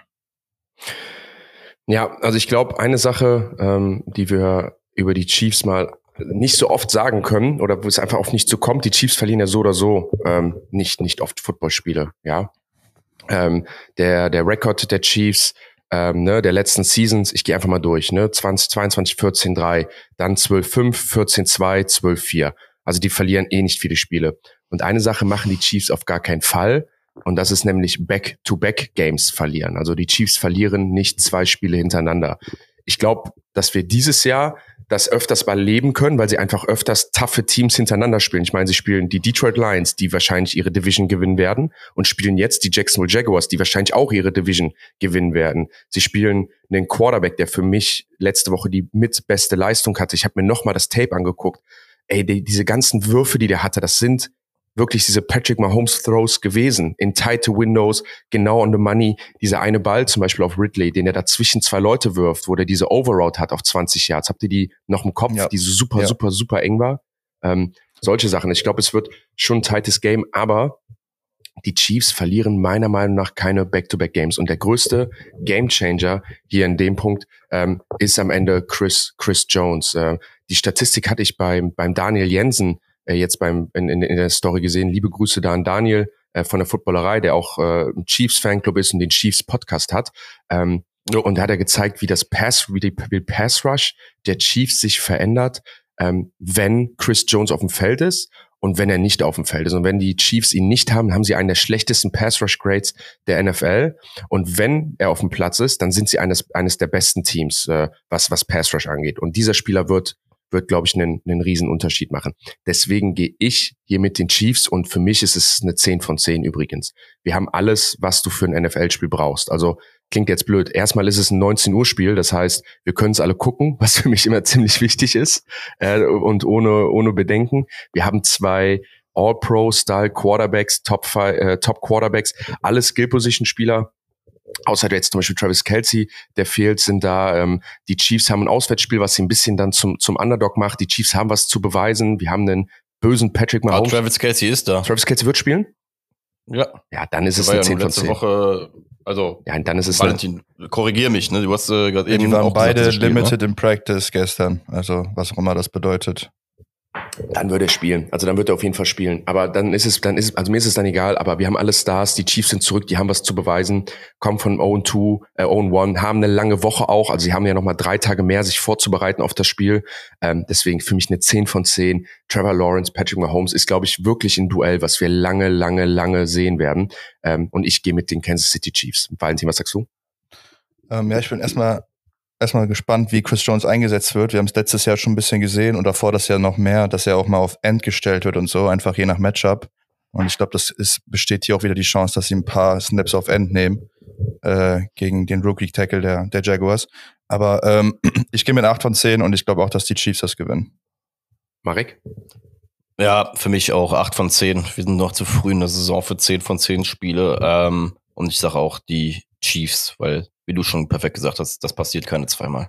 Dann gehen wir direkt zum nächsten Spiel. Und ich finde, es gibt keine zwei Spiele, die gegensätzlicher sein können. Ähm, so ein bisschen von, von der Art, worum es geht, wer spielt. Ähm, da geht aus meiner Euphorie was runter. Und zwar haben wir die Chicago Bears bei den Tampa Bay Buccaneers. No, ich dachte, du hast jetzt das Lions-Spiel. Ja, So, bringst hier die Schärfe rein. Was Ja. soll das? Nur weil du gerade in Mallorca auf Mallorca sitzt, glaub mir, ne? Ja, das ist nur zwei Flugstunden Ja, ja. entfernt. Also, und, kommst du äh, an, wir holen dich ab. Komm. ähm, so, was war das Spiel jetzt? Äh, Das Chicago war Bears Bears gegen Buccaneers. Bei den ne? Buccaneers. Genau. Soll ich einfach mal einen Start machen? Du darfst. Oh, wundervoll. Ähm, ja, für mich mh, ein, ein, ein Spiel, was aufgrund von eineinhalb Mannschaften, äh, die dort spielen, äh, spannend ist, weil ich finde, weil ich finde, die Chicago Bears ähm, haben letzte Ich Woche den genau, Grundstein dafür gelegt. willst. Perfekt gewordet, geil. Ja. Danke. Ähm, die Chicago Bears sind das, das, das gesamte Team, würde ich jetzt einfach mal behaupten, weil bei denen schaut man einfach in Gänze drauf, ähm, ob da Potenzial zu einem absoluten Meltdown jetzt schon relativ früh da ist, weil ich glaube, ähm, neben den Giants, die aber einfach ein, ne, so ein komisches Spiel hatten, sind die Bears so ein Franchise gewesen, das nach Week One auf jeden Fall auf dem Bildschirm geguckt hat und sich gedacht haben, was ist das denn? Ne, nach all dem, was sie getan haben. Dementsprechend bin ich da sehr, sehr krass gespannt drauf. Und bei dem halben Team, das sind die Tampa Bay Buccaneers, ähm, die letzte Woche einfach bestätigt haben, was wir in der Preview gesagt haben. Die sind so aufgestellt, dass sie, glaube ich, in vielen Spielen, gerade in so Gegner, äh, gerade gegen so Gegner wie den Bears, halt einfach ein lustiges Spiel mitspielen können, wo Baker Mayfield auch einfach ein bisschen Ganzlinger spielen kann und dann halt wirklich Baker ist. Ähm, dementsprechend ich weiß nicht, ich habe schon so ein bisschen lustige Erwartungen an das Spiel. Ist für mich eine, eine 7, weil ich glaube, die Buccaneers können einfach ein ziemlich lustiges Team sein und die Bears haben einfach nach Woche eins die Grundlage dafür gelegt. Ähm, Finde ich hervorragend. ey, ja, Ja, wegen dem Bears, also wirklich, wegen dem Bears, weil, weil, weil sie einfach, wie gesagt, die Grundlage dafür legen können, den kompletten, das komplette Frühjahr ad absurdum zu legen mit dem, was sie halt so gemacht haben. Und weil wenn das Ergebnis jetzt 0 2 sein wird, dann glaub es mir, dann werden die nächsten drei Wochen danach in Chicago sowas von spannend. Und bei den Buccaneers, selbst wenn die 2-0 gehen, weiß, glaube ich, jeder von uns, dass das ein Team halt einfach ist. Das fun to watch ist, aber ähm, ja. Valentin, was sagst du? Äh, für mich ist das das Du Duell der Wundertüten. Ähm, Bugs letzte Woche. Bugs du hast aber Woche. heute die Captions ausgepackt, Bruder. Ja, ich habe mich vorbereitet. Ähm, Bugs letzte Woche mega gut. Äh, Bears richtig kacke, ne? Also ähm, das sind so ein bisschen die wir kommen, treffen so zwei Welten aufeinander. Aber es wird mich auch nicht wundern, wenn es jetzt genau andersrum ist. Ne? Also wenn wir jetzt hier am am Dienstag sitzen und sagen, boah, die Bears waren richtig gut, die Bugs waren richtig kacke. Ähm, also ich weiß nicht, ich, es ist, glaube ich, einfach wirklich fun to watch. Deshalb bin ich mit der 7 gar nicht so weit weg von Marek. Ähm, ja, also die Bears müssen auf jeden, Fall, auf jeden Fall was auf der Offensive-Seite tun. Also das war Wahnsinn letzte Woche, was da passiert ist. Und Defense genau das Gleiche. Also ich glaube, beide Teams haben das Potenzial, ein echt gutes Spiel zu haben. Beide Teams haben auch das Potenzial, richtig reinzufurzen. Also ich glaube, das ist eins, der, eins der, der witzigsten Spiele am Wochenende. Du bist richtig gut drauf. Das tut dir richtig gut, dass du auf Mallorca bist, Valentin. Wollte ich dir mal sagen. Du bist, das ist richtig die Analogien, die guten Witze und so. Das gefällt mir heute richtig gut. Danke, Jan. Ähm, Vitamin D, Valentin. Ja, also, also zu den Bears, zu den Bears gibt's, gibt's halt eins. Ich, ich bin, ich war, was heißt, ich war nicht high, aber ich war super intrigued und so, boah, die haben die richtigen Moves gemacht. Aber nach Woche eins, klar, sie spielen gegen, gegen einen Division Rival der sie gut kennt, der äh, Matt, Matt LeFleur weiß genau, wie man sie schlägt, der weiß genau, wie man sie spielen muss und so ähm, und hat einen guten Gameplan aufgestellt. Aber wenn du in Week One es nicht schaffst, einen Jordan Love mit anderthalb Receivern, wenn man das so sagen muss, und mit einem Running Back zu schlagen, ja, und den Ball schon wieder nicht bewegt bekommst. Die Green Bay Packers werden eine gute Defense haben, aber dich einfach wehrlos bist. Du kriegst Justin Fields Beine nicht auf den Platz. Du kriegst den Ball nicht in DJ Moose Hände. Claypool sieht aus wie ein, wie ein einer, der, wie ein Receiver, der bald nicht mehr in der NFL vorzufinden. Pick 32, Alter. Pick 32 ja. haben die dafür rübergeworfen. So, das, das sieht einfach, das, das sieht, Banane. das sieht einfach für mich aus, wie ich sag, boah, ich, ich schreibe die Bears in meinem Kopf ab und so ein bisschen ab. Ne? Ich, ich will jetzt auch nicht zu krass overreacten, das habe ich ja am Dienstag schon gemacht. Aber die Bears sind einfach auch eine dieser historisch schlechten Franchises. Also das, das ist genau wie die, wie die Bears es sind oder ähm, wie äh, die Browns es waren ähm, oder auch die Jaguars es so lange waren oder auch so ein bisschen die Chargers, so dieses, die ziehen sich einfach durch, dass sie diesen Step nicht gehen können. Und für mich immer die besten Informationen kurz zusammengefasst kriegst du auf NFL Meme Pages. Also es gibt niemand besser, der Stats in eine Relation packt, als eine NFL Meme Page. Wirklich, weil Humor ist die beste wird, Art der Kommunikation. Das wird eine Zitatkachel, Jan. Und äh, und äh, das, das, das Stat, was ich gesehen habe, was einfach beschreibt, wie beschissen die Bears sind, war dieses hier. Und zwar Justin Jefferson ist 24 Jahre alt, ja, und spielt jetzt seine dritte Saison oder vierte Saison in der NFL und ist jetzt schon wäre jetzt schon der beste Receiver, den die Bears jemals gehabt hätten, was Receiving Yards angeht. Und die Bears gibt es seit 100 Jahren. Also der hat vier Seasons gebraucht, der hat vier gute Seasons, auch überragende Seasons gebraucht und wäre jetzt schon der mit Abstand beste Right Receiver, den die Bears jemals hatten. Okay, ich mache mal ein Spiel mit euch, ja. Nennen wir mal, nennen wir mal, Chicago. nennen wir mal drei, drei Chicago Bears Quarterback, die mehr als 20 Starts haben. Oder die gut waren. Jay Cutler. Ja, genau. Danke. Ähm, äh, wie hieß der? Rex Grossman? Ja. Äh, Jay Cutler, Rex Grossman und äh, boah. Mitch Trubisky. Ihr wisst, was ja. ich sagen will, ne? Ich merke ja, das so ein bisschen. Wenn ich jetzt sage, nimm mir mal drei, äh, drei Green Bay Packers Quarterbacks oder nimm mir mal drei Giants oder wie auch immer. Irgendwer hat ja immer irgendwie es geschafft, sich da gut aufzustellen. Die Bears, ne, und äh, ich habe jetzt nur über die Bears gesprochen. Tampa Bay Buccaneers letzte Woche, wenn ich äh, gegen die Minnesota Vikings. Ich glaube, eine solide Defense Cup kam gut raus. Die Vikings aber einen scheiß Start erwischt. Also eigentlich, wenn ich auch das jetzt in Relation setze mit dem Game gestern, hätten die Vikings das gewinnen müssen und stehen sich da selbst im Weg. Ähm, ich glaube, ähm, ihr sagt ja immer fun to watch, ne? Und ich habe deswegen ja jetzt schon Memes reingebracht. Ich finde so fun to watch und just for Memes, das ist so auch wieder zwei Seiten derselben Medaille. Es ist fun to watch, sich Memes anzugucken und so zwei Teams, die so auch voll im Zentrum stehen, Baker Mayfield und so mit den ganzen Leuten, wird's halt einfach für mich ein Game für Just for Memes. Keine Prelle auf Relevanz. Ich glaube, für bisschen viel, viele Fucked Up Plays. Ich glaube, keine keine geilen Offensleistungen und sowas. Tight Scoring Game und am Ende können beide Teams gewinnen. Ich gehe aber jetzt eher mit den Tampa Bay Buccaneers, weil sie dann doch diese Veteranen-Level mitbringen und mit den etablierten NFL-Spielern. Deswegen äh, Just for Memes und äh, ich gehe mit den Tampa Bay Buccaneers. Valentin, was sagst du? Just for Memes ist eine 3, ne? Äh, Just for Memes hatten wir, glaube ich, auf. Nee, ein 2 war das. Auf einer 3. Nein, das 2 und 3 ist ein Hard to Watch. Also wir haben jetzt, Also- ich einmal, ich hole schon mal ab. Eins haben wir noch nicht. Danke. Just for Memes ist 2, Hard to Watch ist 3, 4 ist ein hm, 5 haben wir noch nicht, 6 haben wir noch nicht, 7 ist Fun to Watch äh, und 8, 9, 10 haben wir auch noch nicht. Okay. Ähm, du hast mich auf jeden Fall abgeholt mit deiner Argumentation. Also ich war erst bei Fun to Watch, aber jetzt bin ich, glaube ich, doch auch bei Just for Memes. Also du hast mich überzeugt. Äh, Gratulation an deine Stelle da. Und äh, du hast gerade eineinhalb Receiver gesagt und Marek hat eben schon von eineinhalb Teams gesprochen. Also ich bin dafür, dass der Folgentitel irgendwas mit halbe Receiver gegen halbe Teams oder so, irgendwie sowas in die Richtung. Egal. Ähm, ich gehe mit den Buccaneers und sag auch eine 3. Ja, Valentin, äh, Marek? nee, ähm, ich gehe auch mit den Bugs, ist aber für mich schon eine 5, weil die äh, Story rund um die Bears einfach im Frühjahr zu viel Fahrt aufgenommen hat, als dass man das nur so runterreden könnte, wenn es scheiße läuft. Kommen wir zum nächsten Spiel. Die LA äh, Chargers bei den Tennessee Titans, beides 0-1-Teams, wobei ich glaube, es gibt nicht zwei Teams, die irgendwie so verschieden, also beide knapp verloren, aber so auf verschiedene Art und Weisen wie die Chargers und die Titans.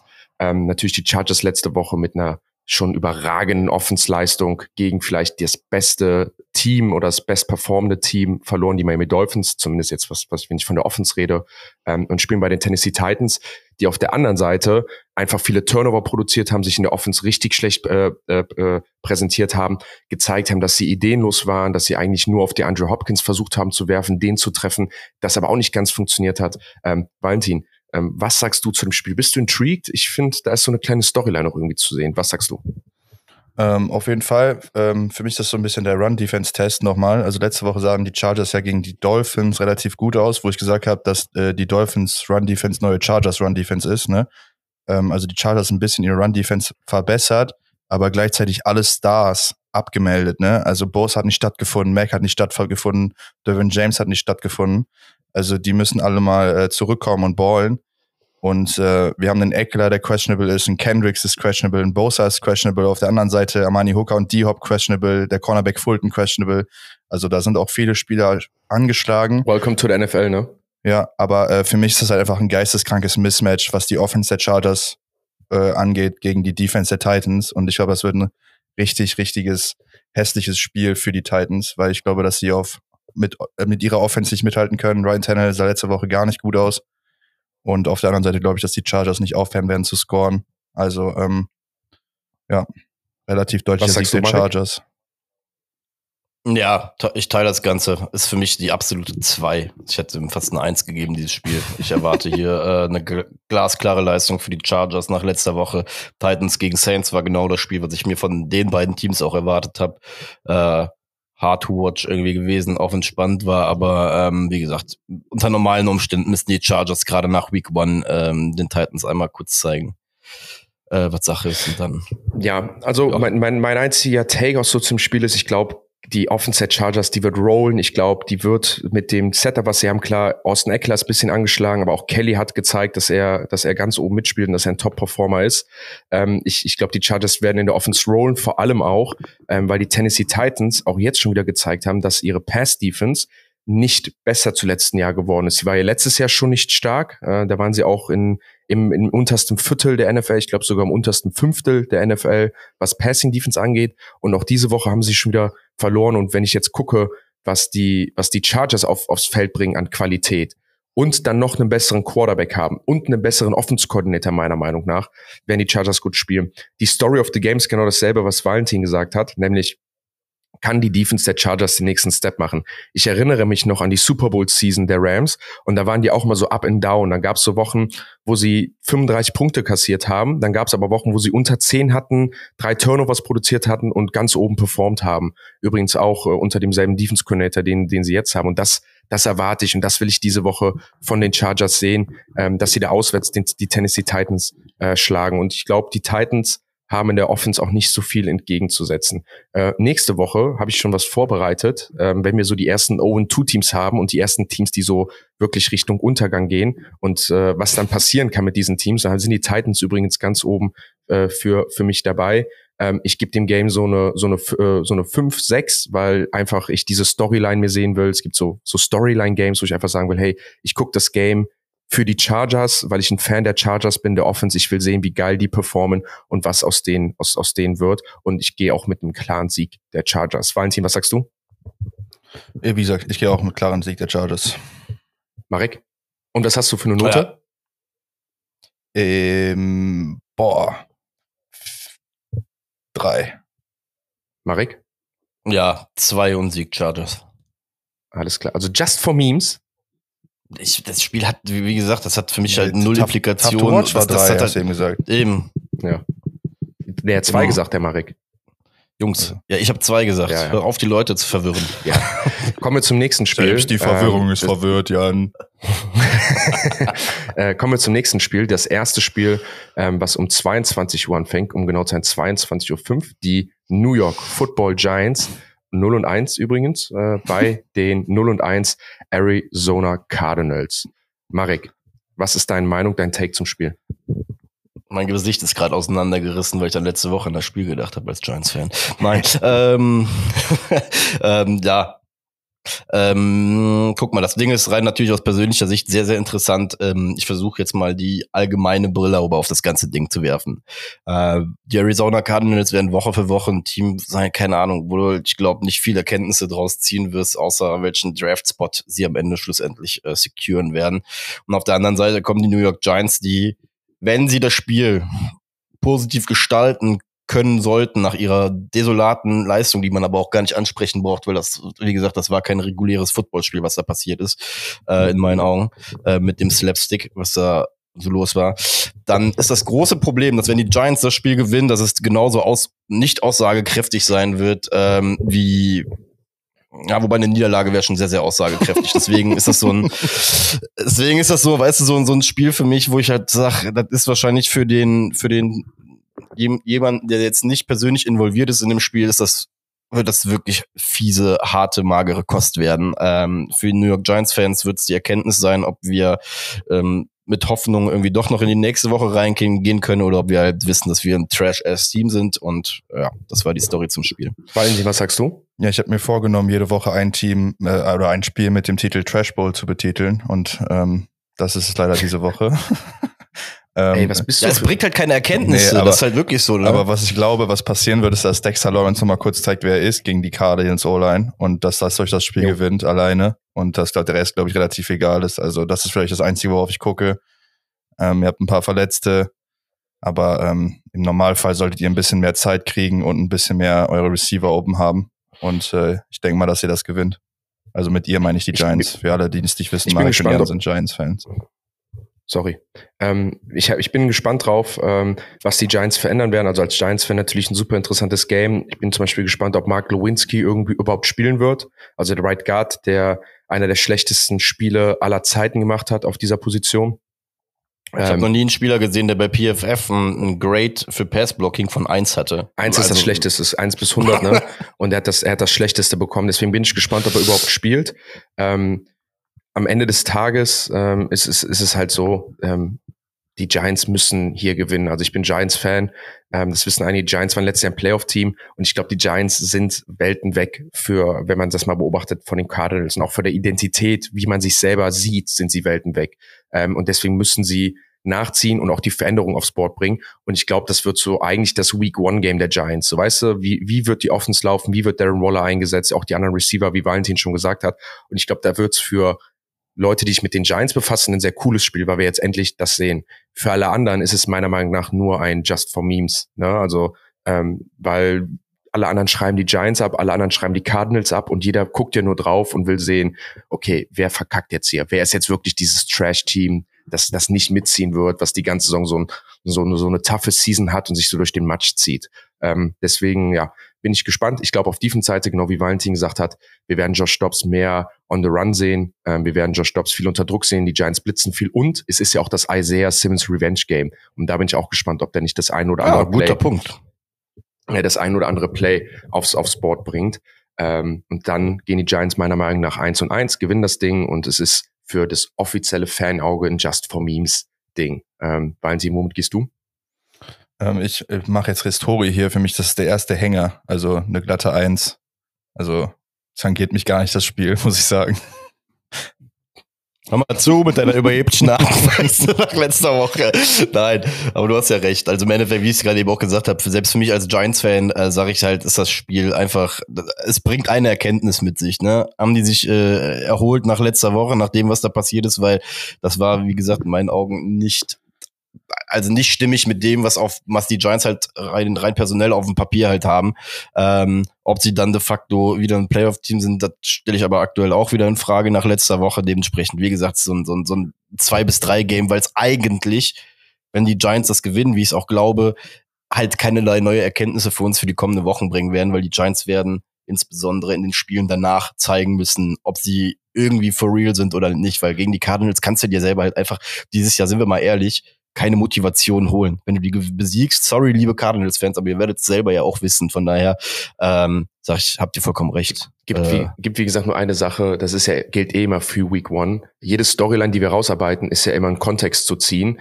Wenn, wenn wir letztes Jahr das Game gegen die Cowboys nehmen der Giants, wo man auch untergegangen ist in Week One, dann hätte man auch ein anderes Bild, als man letztes Jahr nach Week One hatte. Ne? Es kommt ja immer darauf an, wie ja. ist dein Schedule gesetzt und wie spielst du deine Spiele. Es kann auch sein, dass die Giants jetzt genauso da angreifen oder dominanter sind. Das gilt für jedes Team übrigens, für die Titans, das gilt für die Bears, das gilt für jeden. Die Bears haben ja auch mal historisch schlecht gegen die Packers gespielt, so, ne? Ähm, deswegen, äh, ja, immer, immer auf die zwei, drei, vier Wochen spielen und dann kann man, glaube ich, eine richtige Intensität rausschauen. Ähm, kommen wir zum nächsten Game, ähm, was auch historisch gesehen einfach immer ein geiles Matchup ist, auch wenn der eine Coach den anderen Coach immer bisher geschlagen hat oder fast immer. Und zwar die 49ers bei den LA Rams. Beide dominant gewonnen, beide mit einer hervorragenden Offensleistung, beide ausgesehen, als ob sie ja ganz, ganz oben mitspielen wollen. Ähm, Valentin, was ist deine Meinung zum Spiel? Ja, das sind so ein bisschen die zwei Top-Performer der ersten Woche. Ne? Also das sind so die zwei Teams, die am dominantesten, am überragendsten gespielt haben. Und du hast es schon ange angeteasert, Shanahan gegen McVay, ne?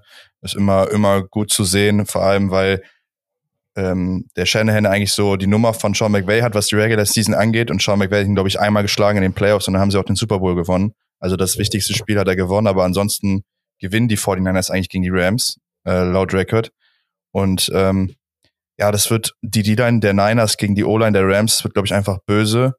Und dann äh, haben die Niners halt auch eine explosive Offense gegen eine Defense von den Rams, die nur Aaron Donald hat. Und auch das hat Shanahan schon gezeigt, beziehungsweise seine Defense äh, Def ähm, sorry, das hat Shanahan auch schon gezeigt, dass er einer der Besten ist im Game Planning gegen Aaron Donald, um ihn äh, als, als Faktor zu eliminieren. Also ähm, ich glaube nicht, dass hier ein Sean McVay Coaching ein Faktor als Edge irgendwie hinzugerechnet werden kann. Deshalb glaube ich, dass die Rams einfach durch die Bank weg dominiert werden.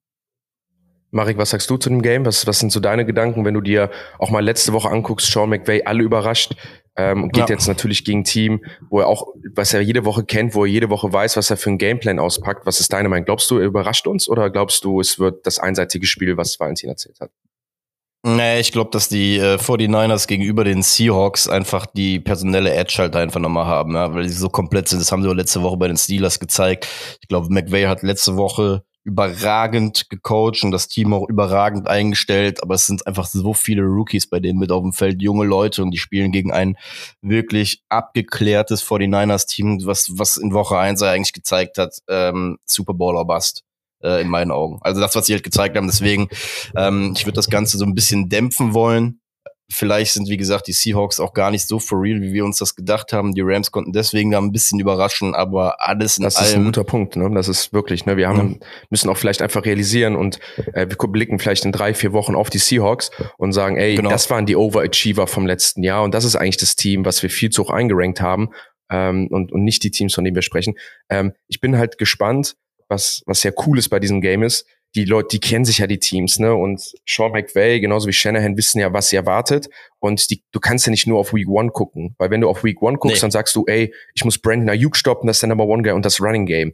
Die Realität ist aber ja, dass die 49ers ja auch ganz anders aussehen können.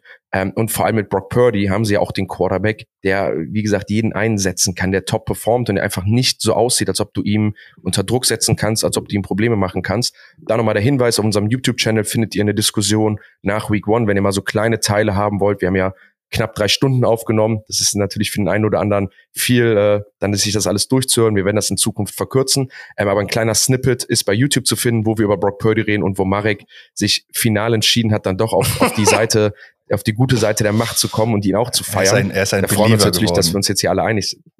Ja, er ist ein Believer geworden.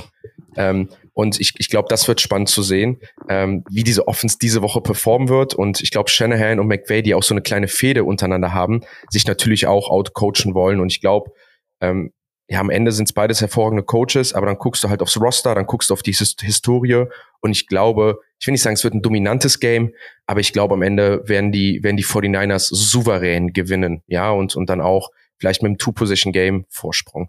Ähm, ich gebe dem Ganzen sieben, absolut fun to watch. Ähm, und ich gehe mit den 49ers. Valentin, was sagst du denn dazu noch? Äh, kurz Zwischenfrage. Hat Brock Brady schon mal gegen Aaron Donald gespielt? Jetzt stellst du wieder Fragen, ey. Hi, hi, Weil der hat doch letzte Woche, äh, letztes Jahr hat der Ende der Saison nicht mehr gespielt, ne? Und Brock Purdy ist ja erst am Ende reingekommen. Dann nicht. Nee, dann, dann wahrscheinlich nicht. Vielleicht wird Aaron Donald der Mann, der Brock Purdy bricht. Und Marek, du hast eine Woche Boah. zu früh. Storyline, Storyline of the game. Und du hast eine Aaron Donald. Was jetzt passiert? Nein. Aaron Donald bricht Brock Purdy. Ich, ich bin doch jetzt invested. Nein. Stell mal vor, Alter, du hast die ganze Zeit stark geblieben. Und dann kommt Aaron Donald. Ähm, ah. Ja, also ich finde immer die Matchups geil zu sehen, allein vom Scheme her, das Tape nachher zu kutschen, äh, zu kutschen, zu gucken. Grüße an Kutsche. Grüße an Kutsche. ähm, zu gucken macht immer Spaß. Also für mich ist das eine 7 von 10, aber ich glaube, dass die Niners das dominieren werden. Was sagst du, Valent, äh, Marek? Ähm, ich gebe dem Ganzen eine äh, 6, weil ich sportlich auch äh, zu überzeugend finde. Aber die, ich, ich liebe einfach dank dir übrigens ähm, diesen Coaching-Tree von den, diesen Shanahan-Tree. Deswegen bin ich einfach immer heiß darauf, Spiele von denen zu sehen, weil da Dinge zum Vorschein kommen, die wir dann aus unseren Kämmerlein irgendwie die sehen kommen können. Und deswegen. Da machen wir mal ein Piece zu. Da machen wir entweder mal einen Podcast zu ähm, oder mal ein YouTube-Video können wir euch versprechen, weil wir sprechen immer viel über intensive Sachen und man sagt uns, dass wir nerdig sind, was wir auch sind, aber wir nehmen euch mal, glaube ich, dahin mit, wenn wir die Zeit haben, vor allem in der Off-Season. Gerne auch, wenn ihr da Themen habt, die ihr nicht versteht, die ihr wissen wollt, schreibt uns, was ihr wissen wollt, was wir bearbeiten wollen, dass, dass wir euch da mitnehmen, weil ich glaube, wir können euch das ganz, ganz easy erklären, dass ihr das auch versteht und wisst immer, worüber wir sprechen, wenn wir von diesem Shanahan Coaches Tree, Tree sprechen. Der Coaches Baum, der Trainerbaum. Ähm, das nächste Game RTL-Game wieder ähm, um 20.25 Uhr. Ähm, und ich glaube, hätte es die Verletzung 20, 22 Uhr 22, 25, Entschuldigung. Hätte es die Verletzung von Aaron Rodgers nicht gegeben, wäre das ein Must-Must-Watch gewesen für alle. So ist es halt trotzdem noch ein sehr geiles Game und ich glaube ein Game, wo vor allem die Dallas Cowboys sich beweisen müssen. Wir haben die New York Jets bei den Dallas Cowboys zwei One-and-O-Teams. Valentin, ähm, ist das das erste richtige Game für die Jets, äh, für die Cowboys? Und direkt die weitere Frage, ähm, kann es vielleicht ein Nachteil sein für die Cowboys, dass sie letzte Woche einfach nicht getestet wurden und dass sie jetzt gegen so ein war-proven Team wie die Jets gehen? Geiler Punkt. Ähm, boah, das, das, das glaube ich nicht, aber ich glaube auf jeden Fall, dass es ein, ein erster Härtetest wird, auch wenn Aaron Rodgers nicht spielt. Also ähm, das Run-Game der Jets war letzte Woche auch überragend und das war ja so ein bisschen immer die Achillesferse der Cowboys Defense, weswegen sich auch Muzzy Smith gedraftet haben in der ersten Runde. Ähm, bin mal gespannt, wie die Lauf-Defense aussieht gegen die Jets, weil sie wahrscheinlich vermehrt laufen werden, jetzt mit äh, Zach Wilson als Quarterback. Und ähm, ansonsten ist es einfach das Duell der dominanten Defenses. Ne? Also ich glaube nicht, dass generell die Jets den Ball viel bewegen werden. Ich glaube auch, dass Dak Prescott Probleme haben wird, weil äh, Zach Martin auch angeschlagen ist, äh, Cooks auch. Also es kann sein, dass zwei Key-Starter in der Offense der Cowboys nicht spielen gegen diese dominante Defense der Jets und das gleiche andersrum. Also ich glaube, das wird eine Defensive Schlacht. Und ähm, Beckton und Brown, die Tackles der, der Jets, sind beide auch angeschlagen und die Jets O-Line wäre sowieso schon Fragezeichen. Also wenn jetzt hier die zwei Backup-Tackles spielen müssen gegen den Pass-Rush der Cowboys, das äh, könnte wieder Giants-Vibes hervorbringen von letzter Woche. Also ähm, ja, das wird auf jeden Fall ein interessantes Spiel auf Defense-Seite auf jeden Fall und mal gucken, welche, welch, welche Offense da ähm, dominiert, wobei ich natürlich mehr, mehr Confidence habe in die Cowboys Offense mit Dak Prescott als in die Zach Wilson Offense mit den Jets. Bin mal gespannt, wie das Gameplan technisch aussieht, ob CD Lamb nach draußen geht, wenn Brandon Cooks nicht spielt und er dann gegen House Gardner spielen muss. Ähm, das wäre natürlich für mich aus Receiver-Brille richtig geiles Matchup, aber mal sehen. Marek? Hm. Äh, interessanterweise ist das auch, ich, ich studiere das gerade nur kurz zu Ende, es ist das Spiel, was Vegas am low-scorigsten sieht. 38,5 Punkte heißt, nachdem Aaron Rodgers äh, leider letzten Montag ja verletzt vom Platz gegangen ist. Was übrigens auch meine äh, persönliche NFL-Guckerei dieses Jahr be beeinträchtigt, leider. Aber wie gesagt, geht da auch mehr um Aaron Geiler Rodgers. Punkt. Das ist halt wirklich so, ne? Aaron Rodgers bei den, weg bei den Jets beeinflusst ja total, auf wo man die Augen drauf richtet, auf welche Teams, wie man die Division sieht, weil natürlich auch die AFC East jetzt eine ganz andere ist. Nur kurz, wie gesagt, nur einmal von, von ja. mir dazu. Ähm, wollte nur eingreifen, weil ich es genauso sehe. Und meine Privatpläne übrigens auch, weil ich hätte eigentlich in Woche vier oder fünf spielen äh, Kansas City bei den Jets. Und ich bin ja geilerweise in New York in der Zeit und äh, habe auch Tickets für das Spiel.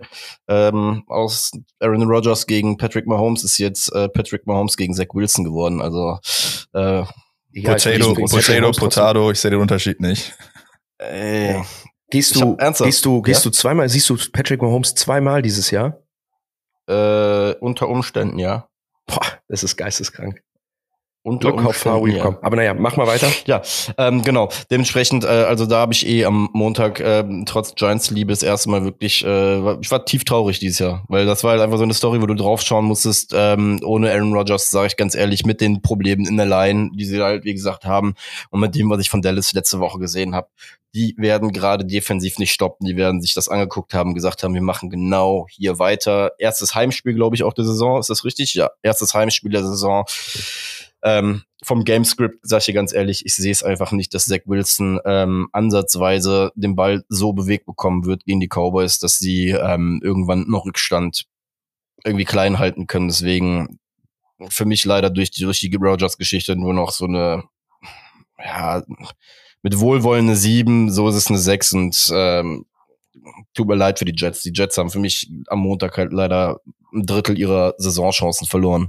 Also ich, ich, ich will die Jets nicht abschreiben. Also nach der Leistung gegen Josh Allen, klar, ist für mich, das ist so dieses... Ja, das aber die, die, Division, Bruder, die Division alleine ist so stark, dass du da erstmal mit ja, Zach aber, aber, aber, aber, aber es geht mir um, um die Jets, dass ich sage, die Jets werde ich trotzdem Woche für Woche mir angucken, ähm, weil diese Mentalität, die sie sich aufgebaut haben und so wie sie performen und so wie sie auch zurückgekommen sind, ähm, ist es einfach ein Team, was die ersten Wochen immer noch rausgeht und sagt, wir haben, mit, wir haben die beste Defense, wir können jedes Team stoppen, wir müssen nicht viel scoren und wir sind competitive. Wir waren vorher, waren sie mit, haben sie sich selber wahrscheinlich als Top Dog gesehen, als Super Bowl Favorite und jetzt ist es so, dass sie sagen, okay, ey, wir müssen jetzt noch einen Schritt weitergehen und diese Mentality, die die haben und die, die, äh, diese Kultur, die sie da haben und diesen Standard, Standard, den sie für sich selbst haben, da sehe ich sie, da sehe ich sie oben oben mit dabei, deswegen aber, schreibe ich sie nicht ab. Also ich schreibe Aber krass, dass wir da so konträr sind übrigens, ne? Weil nach all dem, was ich von den Jets kennengelernt habe in all den letzten Jahren, habe ich immer das Gefühl, dass wenn bei denen so ein bisschen dieser äh, Breaking Point kommt in der Season, das hat sie auch letztes Jahr mit Zach Wilson und und Garrett Wilson, wie die Leute teilweise dann auf dem Feld dann auch äh, gestikuliert haben.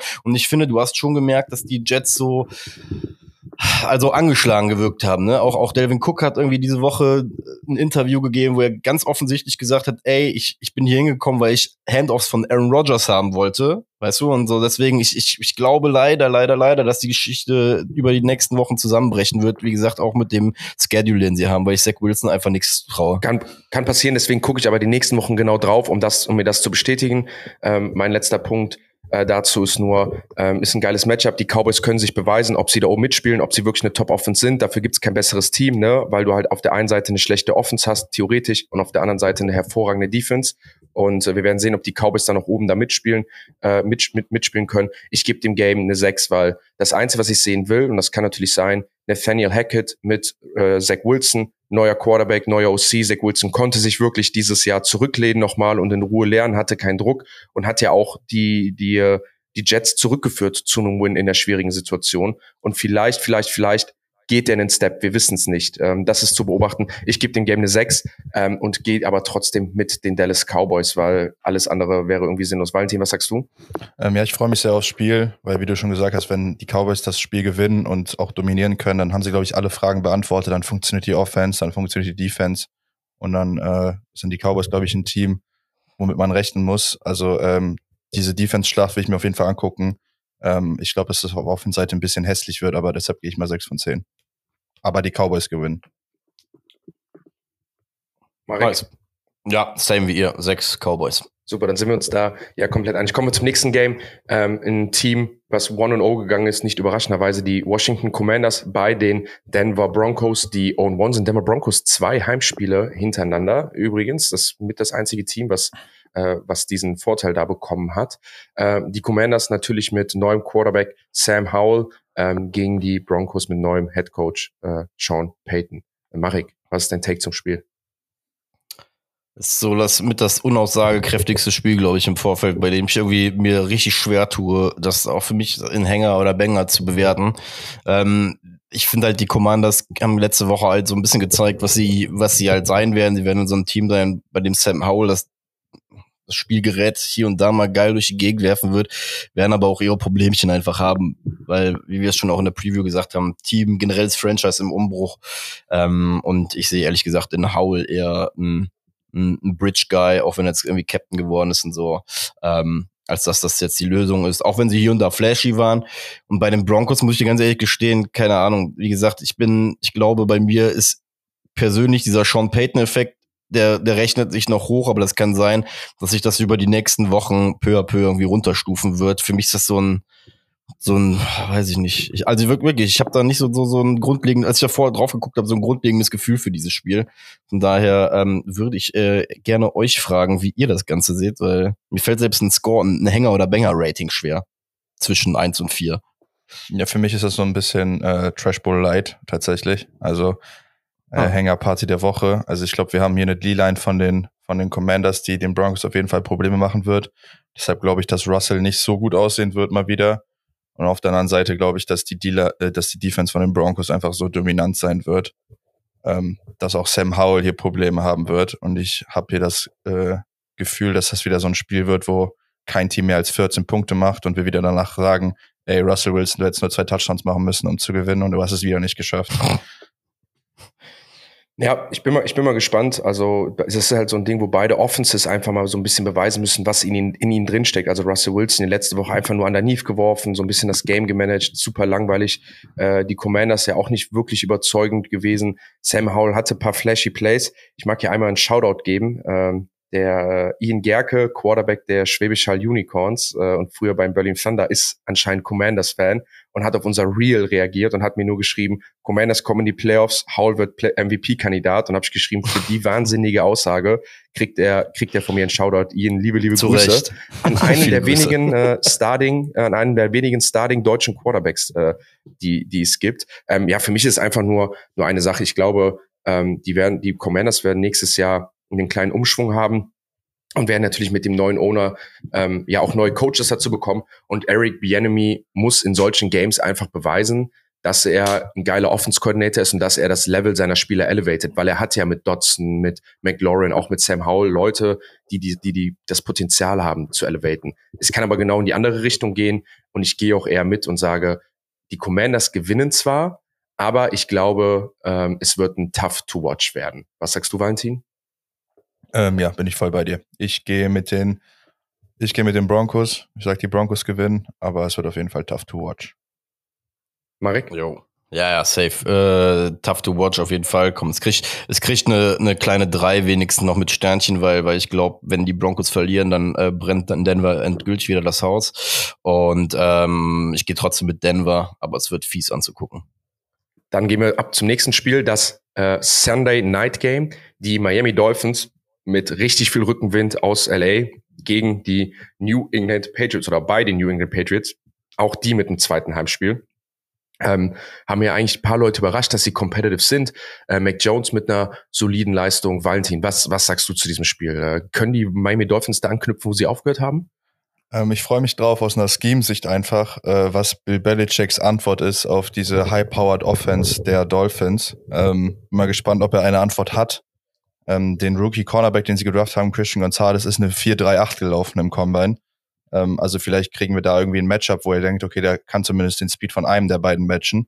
Und äh, mal gucken, ob das irgendeine interessante Scheme-Variationen gibt, die sich an andere Teams abgucken werden, was der Bill Belichick auch immer so ein bisschen Gründervater für ist, dass er das, sowas, so, so ein Gameplan für Teams sch, äh, schustert, die es vorher nicht gab. Ich bin sehr gespannt.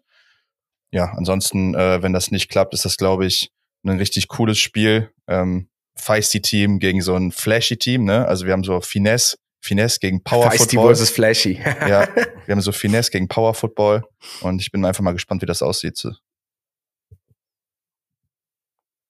Mir fehlt ehrlich gesagt so ein bisschen die Fantasie wieder bei den Patriots. Ich bin zwar sehr, sehr angetan davon gewesen, wie sie die Eagles bespielt haben, aber nachdem ich das Spiel der Eagles heute gesehen habe, stelle ich mir ein bisschen die Frage, was bei den Eagles los ist. Deswegen ähm, möchte ich das nicht auf diese Partie dann wieder übertragen. Ähm, wenn wir ganz nüchtern da drauf gucken, glaube ich, dass die Dolphins so überpowered sind und ähm, unter normalen Verhältnissen eigentlich äh, relativ solide gewinnen sollten. Aber ich gebe Valentin den, den, den Bill Belichick, äh, ja, Punkt, so keine Ahnung, ich weiß nicht. Der Mann ist halt crazy und ähm, zeigt ja Jahr für Jahr, dass er trotzdem aus jedem Material irgendwas rausholen kann. Ähm, nichtsdestotrotz, nachdem, was ich letzte Woche gesehen habe, Miami boah, darf sich da eigentlich nichts tun lassen. Also, also es ist, es ist so ein bisschen, äh, wenn ich an Bill Belichick denke, so als Defense-Koordinator, ist es, äh, kennst du die, so einer der ersten Szenen von Star Wars, äh, ähm, Teil 4, also der allererste Star Wars-Film, wo Prinzessin Lea sagt, äh, äh, bitte Obi-Wan Kenobi, du bist unsere letzte Hoffnung und so ist das irgendwie mit Defense-Koordinatoren und diesen Offenses von Shanahan McDaniels so, hey, bitte Belichick, du bist unsere letzte Hoffnung, rette uns, zeig uns bitte, wie ich diese Scheiße stoppen kann ähm, und das erwarte ich da auch ein bisschen. Ähm, ja, genau wie du, Marek, ich habe denselben Take, ähm, wenn ich jetzt, wir haben jetzt ein zweites Spiel von, von den Eagles ne? und ähm, die Eagles letzte Woche ähm, gegen die Patriots ja nicht dominant gespielt, hatten kein dominantes Running Game, kein dominantes Passing Game in einem Bad Weather Game. Deswegen ist so für mich, was haben wir über die Patriots wirklich gelernt? Es ist auch einfach eine Eagles Offense, die jetzt ganz anders aussieht und sich finden muss gegen eine Patriots Offense, die eine starke Rush Defense hat und der Pass Defense ja, wissen wir halt noch nicht. Also wie reagieren die überhaupt? Wie stark sind sie in der Pass Defense, dass sie gegen die Dolphins gehen? Und in der Offense genau dasselbe ähm, wo ich dann drauf schaue und mir die Eagles jetzt angucke und sage, ey, die Eagles jetzt schon wieder in dem zweiten Game viele Passing jetzt zugelassen, auch viele Right Receiver, also schaffen sie es anscheinend nicht, eine ganze Passing Offense irgendwie irgendwie zu, zu stoppen. Ähm, und auf der anderen Seite dann, wenn ich die, wenn ich mir die Miami Dolphins anschaue, ähm, ist es dann so, dass ich sage, okay, die Dolphins letzte Woche gegen die Chargers scheiße ausgesehen, besonders im Run-Game, aber die Eagles ja keine gut Run-Offense gehabt. Also war das dann, Entschuldigung, die Patriots. Waren das jetzt die Eagles mit einer starken Run-Defense? Woran liegt das? Also es ist so ein bisschen, die hängt für mich genau wie du sagst, Marek, in der Luft. Ich glaube aber, es wird competitive, weil es ein Division-Game ist. Ich glaube, das sind genau die Games, wo Bill Belichick glänzen kann als, als Coach. Ich glaube auch, was Valentin eben gesagt hat, ist ein sehr interessanter Punkt. Punkt. Gonzales war ja auch im Draft so der beste Athlet im Defense-Backfield hat man ihn vielleicht auch deswegen gedraftet, weil man sich bewusst ist, dass die Offenses jetzt in diese Richtung gehen, dass man diese Hyperathleten, diese Kranken, dass man diesen Speed auf der anderen Seite braucht, um zum Beispiel diese tiefen Crossing Routes zu covern. Ich glaube, Woche zwei ist noch zu früh und wir haben zu wenig Tape von dieser neuen Offense der, der, der, der Dolphins und Tour ist einfach zu hot. Tour hat auch, glaube ich, bisher jedes Game gewonnen äh, gegen Bill Belichick. Ähm, ich hoffe, das wird jetzt nicht das, der erste Euro, den ich ins äh, Fehlerglas werfen muss. ähm, ich hatte es zumindest irgendwo aufgegriffen. Ähm, und deswegen gehe ich mit dem nee, Miami du Dolphins. Hast recht, Tour, Tour ist äh, 4-0 gegen die Patriots in So. seiner Karriere. Und ich, ich glaube deswegen, die sind hot, die haben Swag. Mike McDaniels, der coolste Typ der NFL gerade. Deswegen gehe ich hier mit den Miami Dolphins und ich gehe mit einem Fun to Watch, weil alles, was die Dolphins dieses Jahr machen, ist ein Fun, mindestens ein Fun to Watch, glaube ich. Valentin, was sagst du? Habt ihr den Clip gesehen von, von Mike McDaniels auf dem, auf dem Jumbotron? Ja, Mann. Wo er, wo er sagt, Ich liebe den we're gonna Typen. run for five times. Ähm, ja, also ich sag, äh, Dolphins gewinnen das Ding und ähm, das wird eine 6. Ja, ist äh, auch meine Einschätzung. Es wird eine solide 6. Eine solide 6 wird es. Ähm, insofern die Patriots ähm, antreten und richtig Bock haben, das ganze Ding zu challengen. Aber Miami wird es nachher gewinnen, weil sie es overpowern werden. Dann kommen wir zu den beiden Monday Night Games, beide auf The Zone Germany zu sehen. Für alle Leute, die den, die The Zone abonniert haben, ähm, könnt mit deutschen Kommentar euch das Ganze anschauen. Ähm, wir haben das erste Game, die New Orleans Saints bei den Carolina Panthers. New Orleans Saints mit einem Titan Game äh, raus, mit einer guten Leistung von Derek Carr, schlagen die Tennessee Titans am Ende und spielen gegen die Carolina Panthers, die das erste Division Game verloren haben und jetzt in der Gefahr stehen, das zweite Division Game zu verlieren und 0 and 2 zu gehen. Ähm, Marek, was sagst du zu dem Game? Gehen die Panthers 0 2? Gehen die hier unter und sehen wir die Saints dann oben in der Division mit zwei Division Games? Jawohl, genau das wird äh, in meinen Augen passieren. Die Panthers sind in meinen Augen halt einfach nicht komplett genug, ähm, um überhaupt Medium zu sein und Medium reicht in dieser Division, ähm, um oben mitzuspielen. Ähm, die Saints haben letzte Woche in meinen Augen genau das gemacht, was man von ihnen diese ganze Jahr, das ganze Jahr lang erwarten äh, kann. Die werden ein ziemlich weakes Schedule einfach nicht mit High-Scoring-Football gewinnen, sondern auch einfach viel mit ihrer Defense. Und äh, Derek Carr wird hier und da auch seine Fehlerchen machen, aber am Ende auch zwei, drei Drives haben, um Spiele gewinnen zu können. Und ich glaube halt einfach, dass diese Panthers Defense, ähm, die in der Offseason oftmals auch irgendwie so genannt worden ist, so dass die Panthers ja wenigstens da einen starken Unit haben, der Bryce Young auch vielleicht gar nicht in diese Bredouille bringt, immer nach dem dritten, vierten Drive halt im Rückstand hinterher zu rennen. Die ist jetzt gerade noch nicht so da. Ich gehe von einem ekelhaften Spiel aus, ehrlich gesagt. Ähm, und mir, mir fällt es bei den Panthers einfach schwer zu glauben, dass sie da was reißen können, weil die Saints, glaube ich, mit ihrer gerade sehr erfahrenen Defense ähm, halt einfach sie besiegen werden. Ähm, ja, also ich mache es auch relativ kurz. Ähm, ich glaube auch, dass die Saints das Spiel relativ dominieren werden. Äh, kurze Highlight auf dem Matchup. Marcus May und der Honey Badger Tyron Matthew sind die Safeties der, der Saints. Letzte Woche hat Jesse Bates ja, ja. einmal kurz äh, Bryce Young in die NFL willkommen geheißen. Also ich glaube, dass, äh, dass die zwei Safeties ihm ordentlich ja, Probleme machen würden, wahrscheinlich den einen oder anderen Pick forcieren werden. Und auf der anderen Seite die Saints Receiver äh, sind, glaube ich, haushoch überlegen gegen die Coverage oder die Defensive Backs der, der Panthers, wo JC Horn auch doubtful ist. Also ich glaube, das wird ein dominantes Match der Saints. Ja, ich wollte ich, ich wollte ich wollte nämlich gerade auch sagen, also A, werden wir glaube ich nicht so eine starke Defense der Panthers erleben, ne? der Number One Right Receiver Chris Olave, ich erwarte wieder ein 100 Yard Game. Ich, ich auch ich glaube auch Chris Olave wird diese Woche äh, dann einen, dann einen Touchdown scoren. Ich habe den ganz ganz oben mit auf der Liste, weil es super super egal wer da ist, super schwierig ist den zu verteidigen. Ähm, ich glaube die die Saints werden ein sehr solides, äh, eine sehr solide Offense-Performance haben. Ich mag, wie sie den Ball verteilen. Ich habe auch paar Clips diese Woche gesehen, wie Derek Carr mit seinen Receivern kommuniziert und mit seinem OC.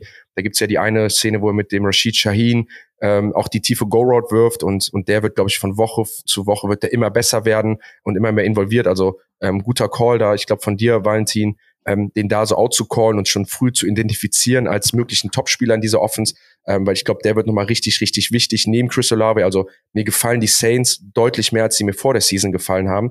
Und genau wie du sagst, ähm, wenn ich die Leistung von Bryce Young letzte Woche sehe, habe ich das Gefühl, er spielt diese Woche gegen eine ähnliche Defense, die aber noch besser ist, weil wir haben nicht nur die beiden starken Safeties, wir haben noch auf der D-Line einen Cameron Jordan, wir haben als Cornerback einen äh, Latimore, der dir deinen Number One Right Receiver wegnehmen wird. Und wenn ich sehe, wie die Panthers gespielt haben und wie viel wie viele Fehler sie gemacht haben, nicht nur von Bryce Young, sondern auch von den Right Receivern oder von der Offensive Line, die zwar besser aussah als in, in der Preseason, die aber, glaube ich, auch einen Step runternehmen kann, wird das ein richtig, richtig toughes Game für Bryce Young. Und ich glaube, Bryce Young geht richtig schwer 0-2 und geht, glaube ich, mit zwei sehr schwachen Leistungen. Und dann will ich sehen, wie er davon bounce back und ob er wirklich aus diesem Quarterback-Material ähm, gemacht ist. Leider. Also ich will ihn nicht haten, aber ich glaube, äh, er hat einen sehr, sehr toughen Start, einen sehr, sehr schwierigen Start. Und ich sehe hier einen dominanten Sieg und einen klaren Sieg der, der New Orleans Saints. Äh, für mich kriegt das Game so, so eine 6, so ein Storyline-Game, wo ich sage, hey, ich guck's mir gerne an, ich will sehen, oder eine 5, wo ich sage, hey, ich guck's mir gerne an, NFL-Game, ich will das, ich will, dass die Saints mir beweisen, dass sie dieses Jahr oben mitspielen können und dass die, dass so, wie sie das Team zusammengesetzt haben, gut ist. Valentin, was sagst du? Ähm, ja, wie gesagt, ich gehe auch mit den Saints, aber ich glaube, das wird so eine 3. Mach ich? Ja, ja, ich bin beim, beim Valentin, weil ich sehe auch gerade noch Panthers fehl, äh, fehlt auf jeden Fall Christensen Guard, letzte Woche noch 77 Snaps genommen. Moten ist auch questionable, auch 77 Snaps genommen. Das ist äh, eine bittere Drei und ein Sieg für die Saints. Dann kommen wir zum letzten Spiel diese Woche in unserer Preview. Ähm, 2.15 Uhr Dienstagabend, die Cleveland Browns bei den Pittsburgh Steelers, die ja letzte Woche richtig untergegangen sind. Und ich glaube, bei allen von uns im Podcast ist die Meinung der Steelers nach unten gegangen. Ist das zu Recht? Ist das eine krasse Overreaction von uns oder haben die Steelers jetzt hier die Chance zurückzukommen? Marek, was sagst du? Also, In meinen Augen ist es äh, die Möglichkeit, einfach zurück zu bouncen. Du kommst nach Hause, äh, beziehungsweise bin auch ihr zweites Spiel nach Hause, ne? Zu Hause, ne? Jetzt, äh, genau. Hast dementsprechend ein bisschen Druck. Die Browns kommen auch schon mit einem Division-Sieg zu dir. Äh, du hast selber nicht gut gespielt, selber so schlecht gespielt, dass du eigentlich diesen ganzen Preseason-Hype, den, den du selbst kreiert hast, ähm, ja, so ein bisschen ad acta gelegt worden ist. Aber wir dürfen nicht vergessen, sie haben gegen die 49ers gespielt. Ja? Die 49ers am besten Tag äh, zu erwischen, ist also mit das Schlimmste, was dir passieren kann, glaube ich, aktuell in der Liga. Ähm, heißt, ich gehe davon aus, dass es ein Bounceback geben wird. Das wird ein toughes, toughes, toughes Division Game. Ich glaube, das wird richtig hart geführt sein.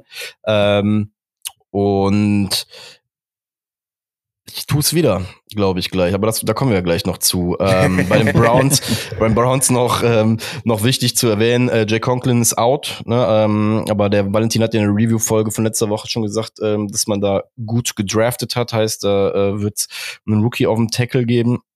Mal gucken, wie die Steelers das Ganze umgesetzt bekommen.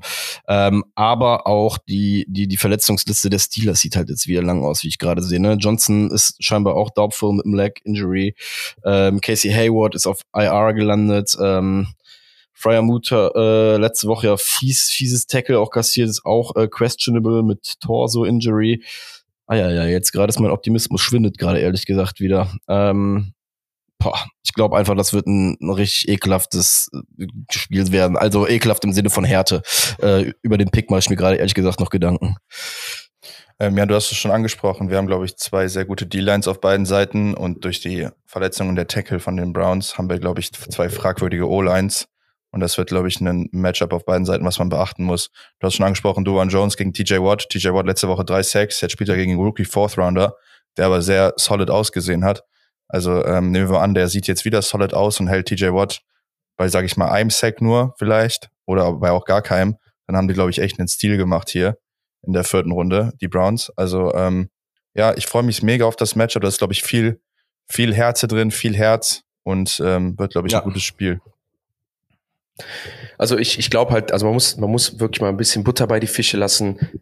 Die 49ers könnten das beste Team der Liga sein, mit Abstand. Das ist einfach eine Realität, die wir ins Auge blicken, in das Auge blicken müssen. Das einzige Fragezeichen, was wir hatten, war, ist Brock Purdy fit genug? Und alles andere, sind wir ehrlich, gibt's nichts bei den 49ers. Die haben alles bewiesen. Sie sind immer nur ein Game davon entfernt, im Super Bowl zu stehen. Äh, sie sind immer dominant in ihrer Division. Ähm, sie spielen immer gegen Top-Teams. Krasseste Stat, die ich jemals zu den 49ers gehört habe, war, von den letzten neun Teams, die die 49ers geschlagen haben, sind sie die Woche darauf 0-9 gegangen. Also alle Teams verlieren die Woche darauf, wenn sie gegen die 49ers spielen, weil die 49ers so tough sind, so ein hartes Team und so competitive Football spielen. Weil alle sagen, du bist halt danach einfach ausgelaugt so ein bisschen. Ne? Ähm, und äh, vielleicht sind die 49ers einfach das, das beste Team. Deswegen will ich die Steelers nicht komplett abschreiben, weil immer noch, da steht Mika Fitzpatrick ähm, auf der einen Seite, in TJ Watt, der der beste, also Mika Fitzpatrick könnte der beste Safety oder ist einer der besten Safeties der Liga. TJ Watt ist einer der besten Ants.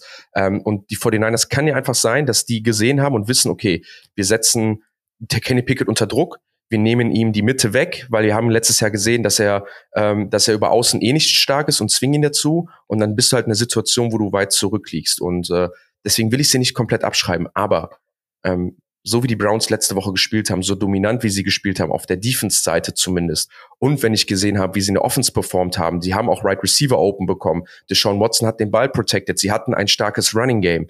Dann, mm, ja, dann, dann sage ich auch, es wird ein tightes Game.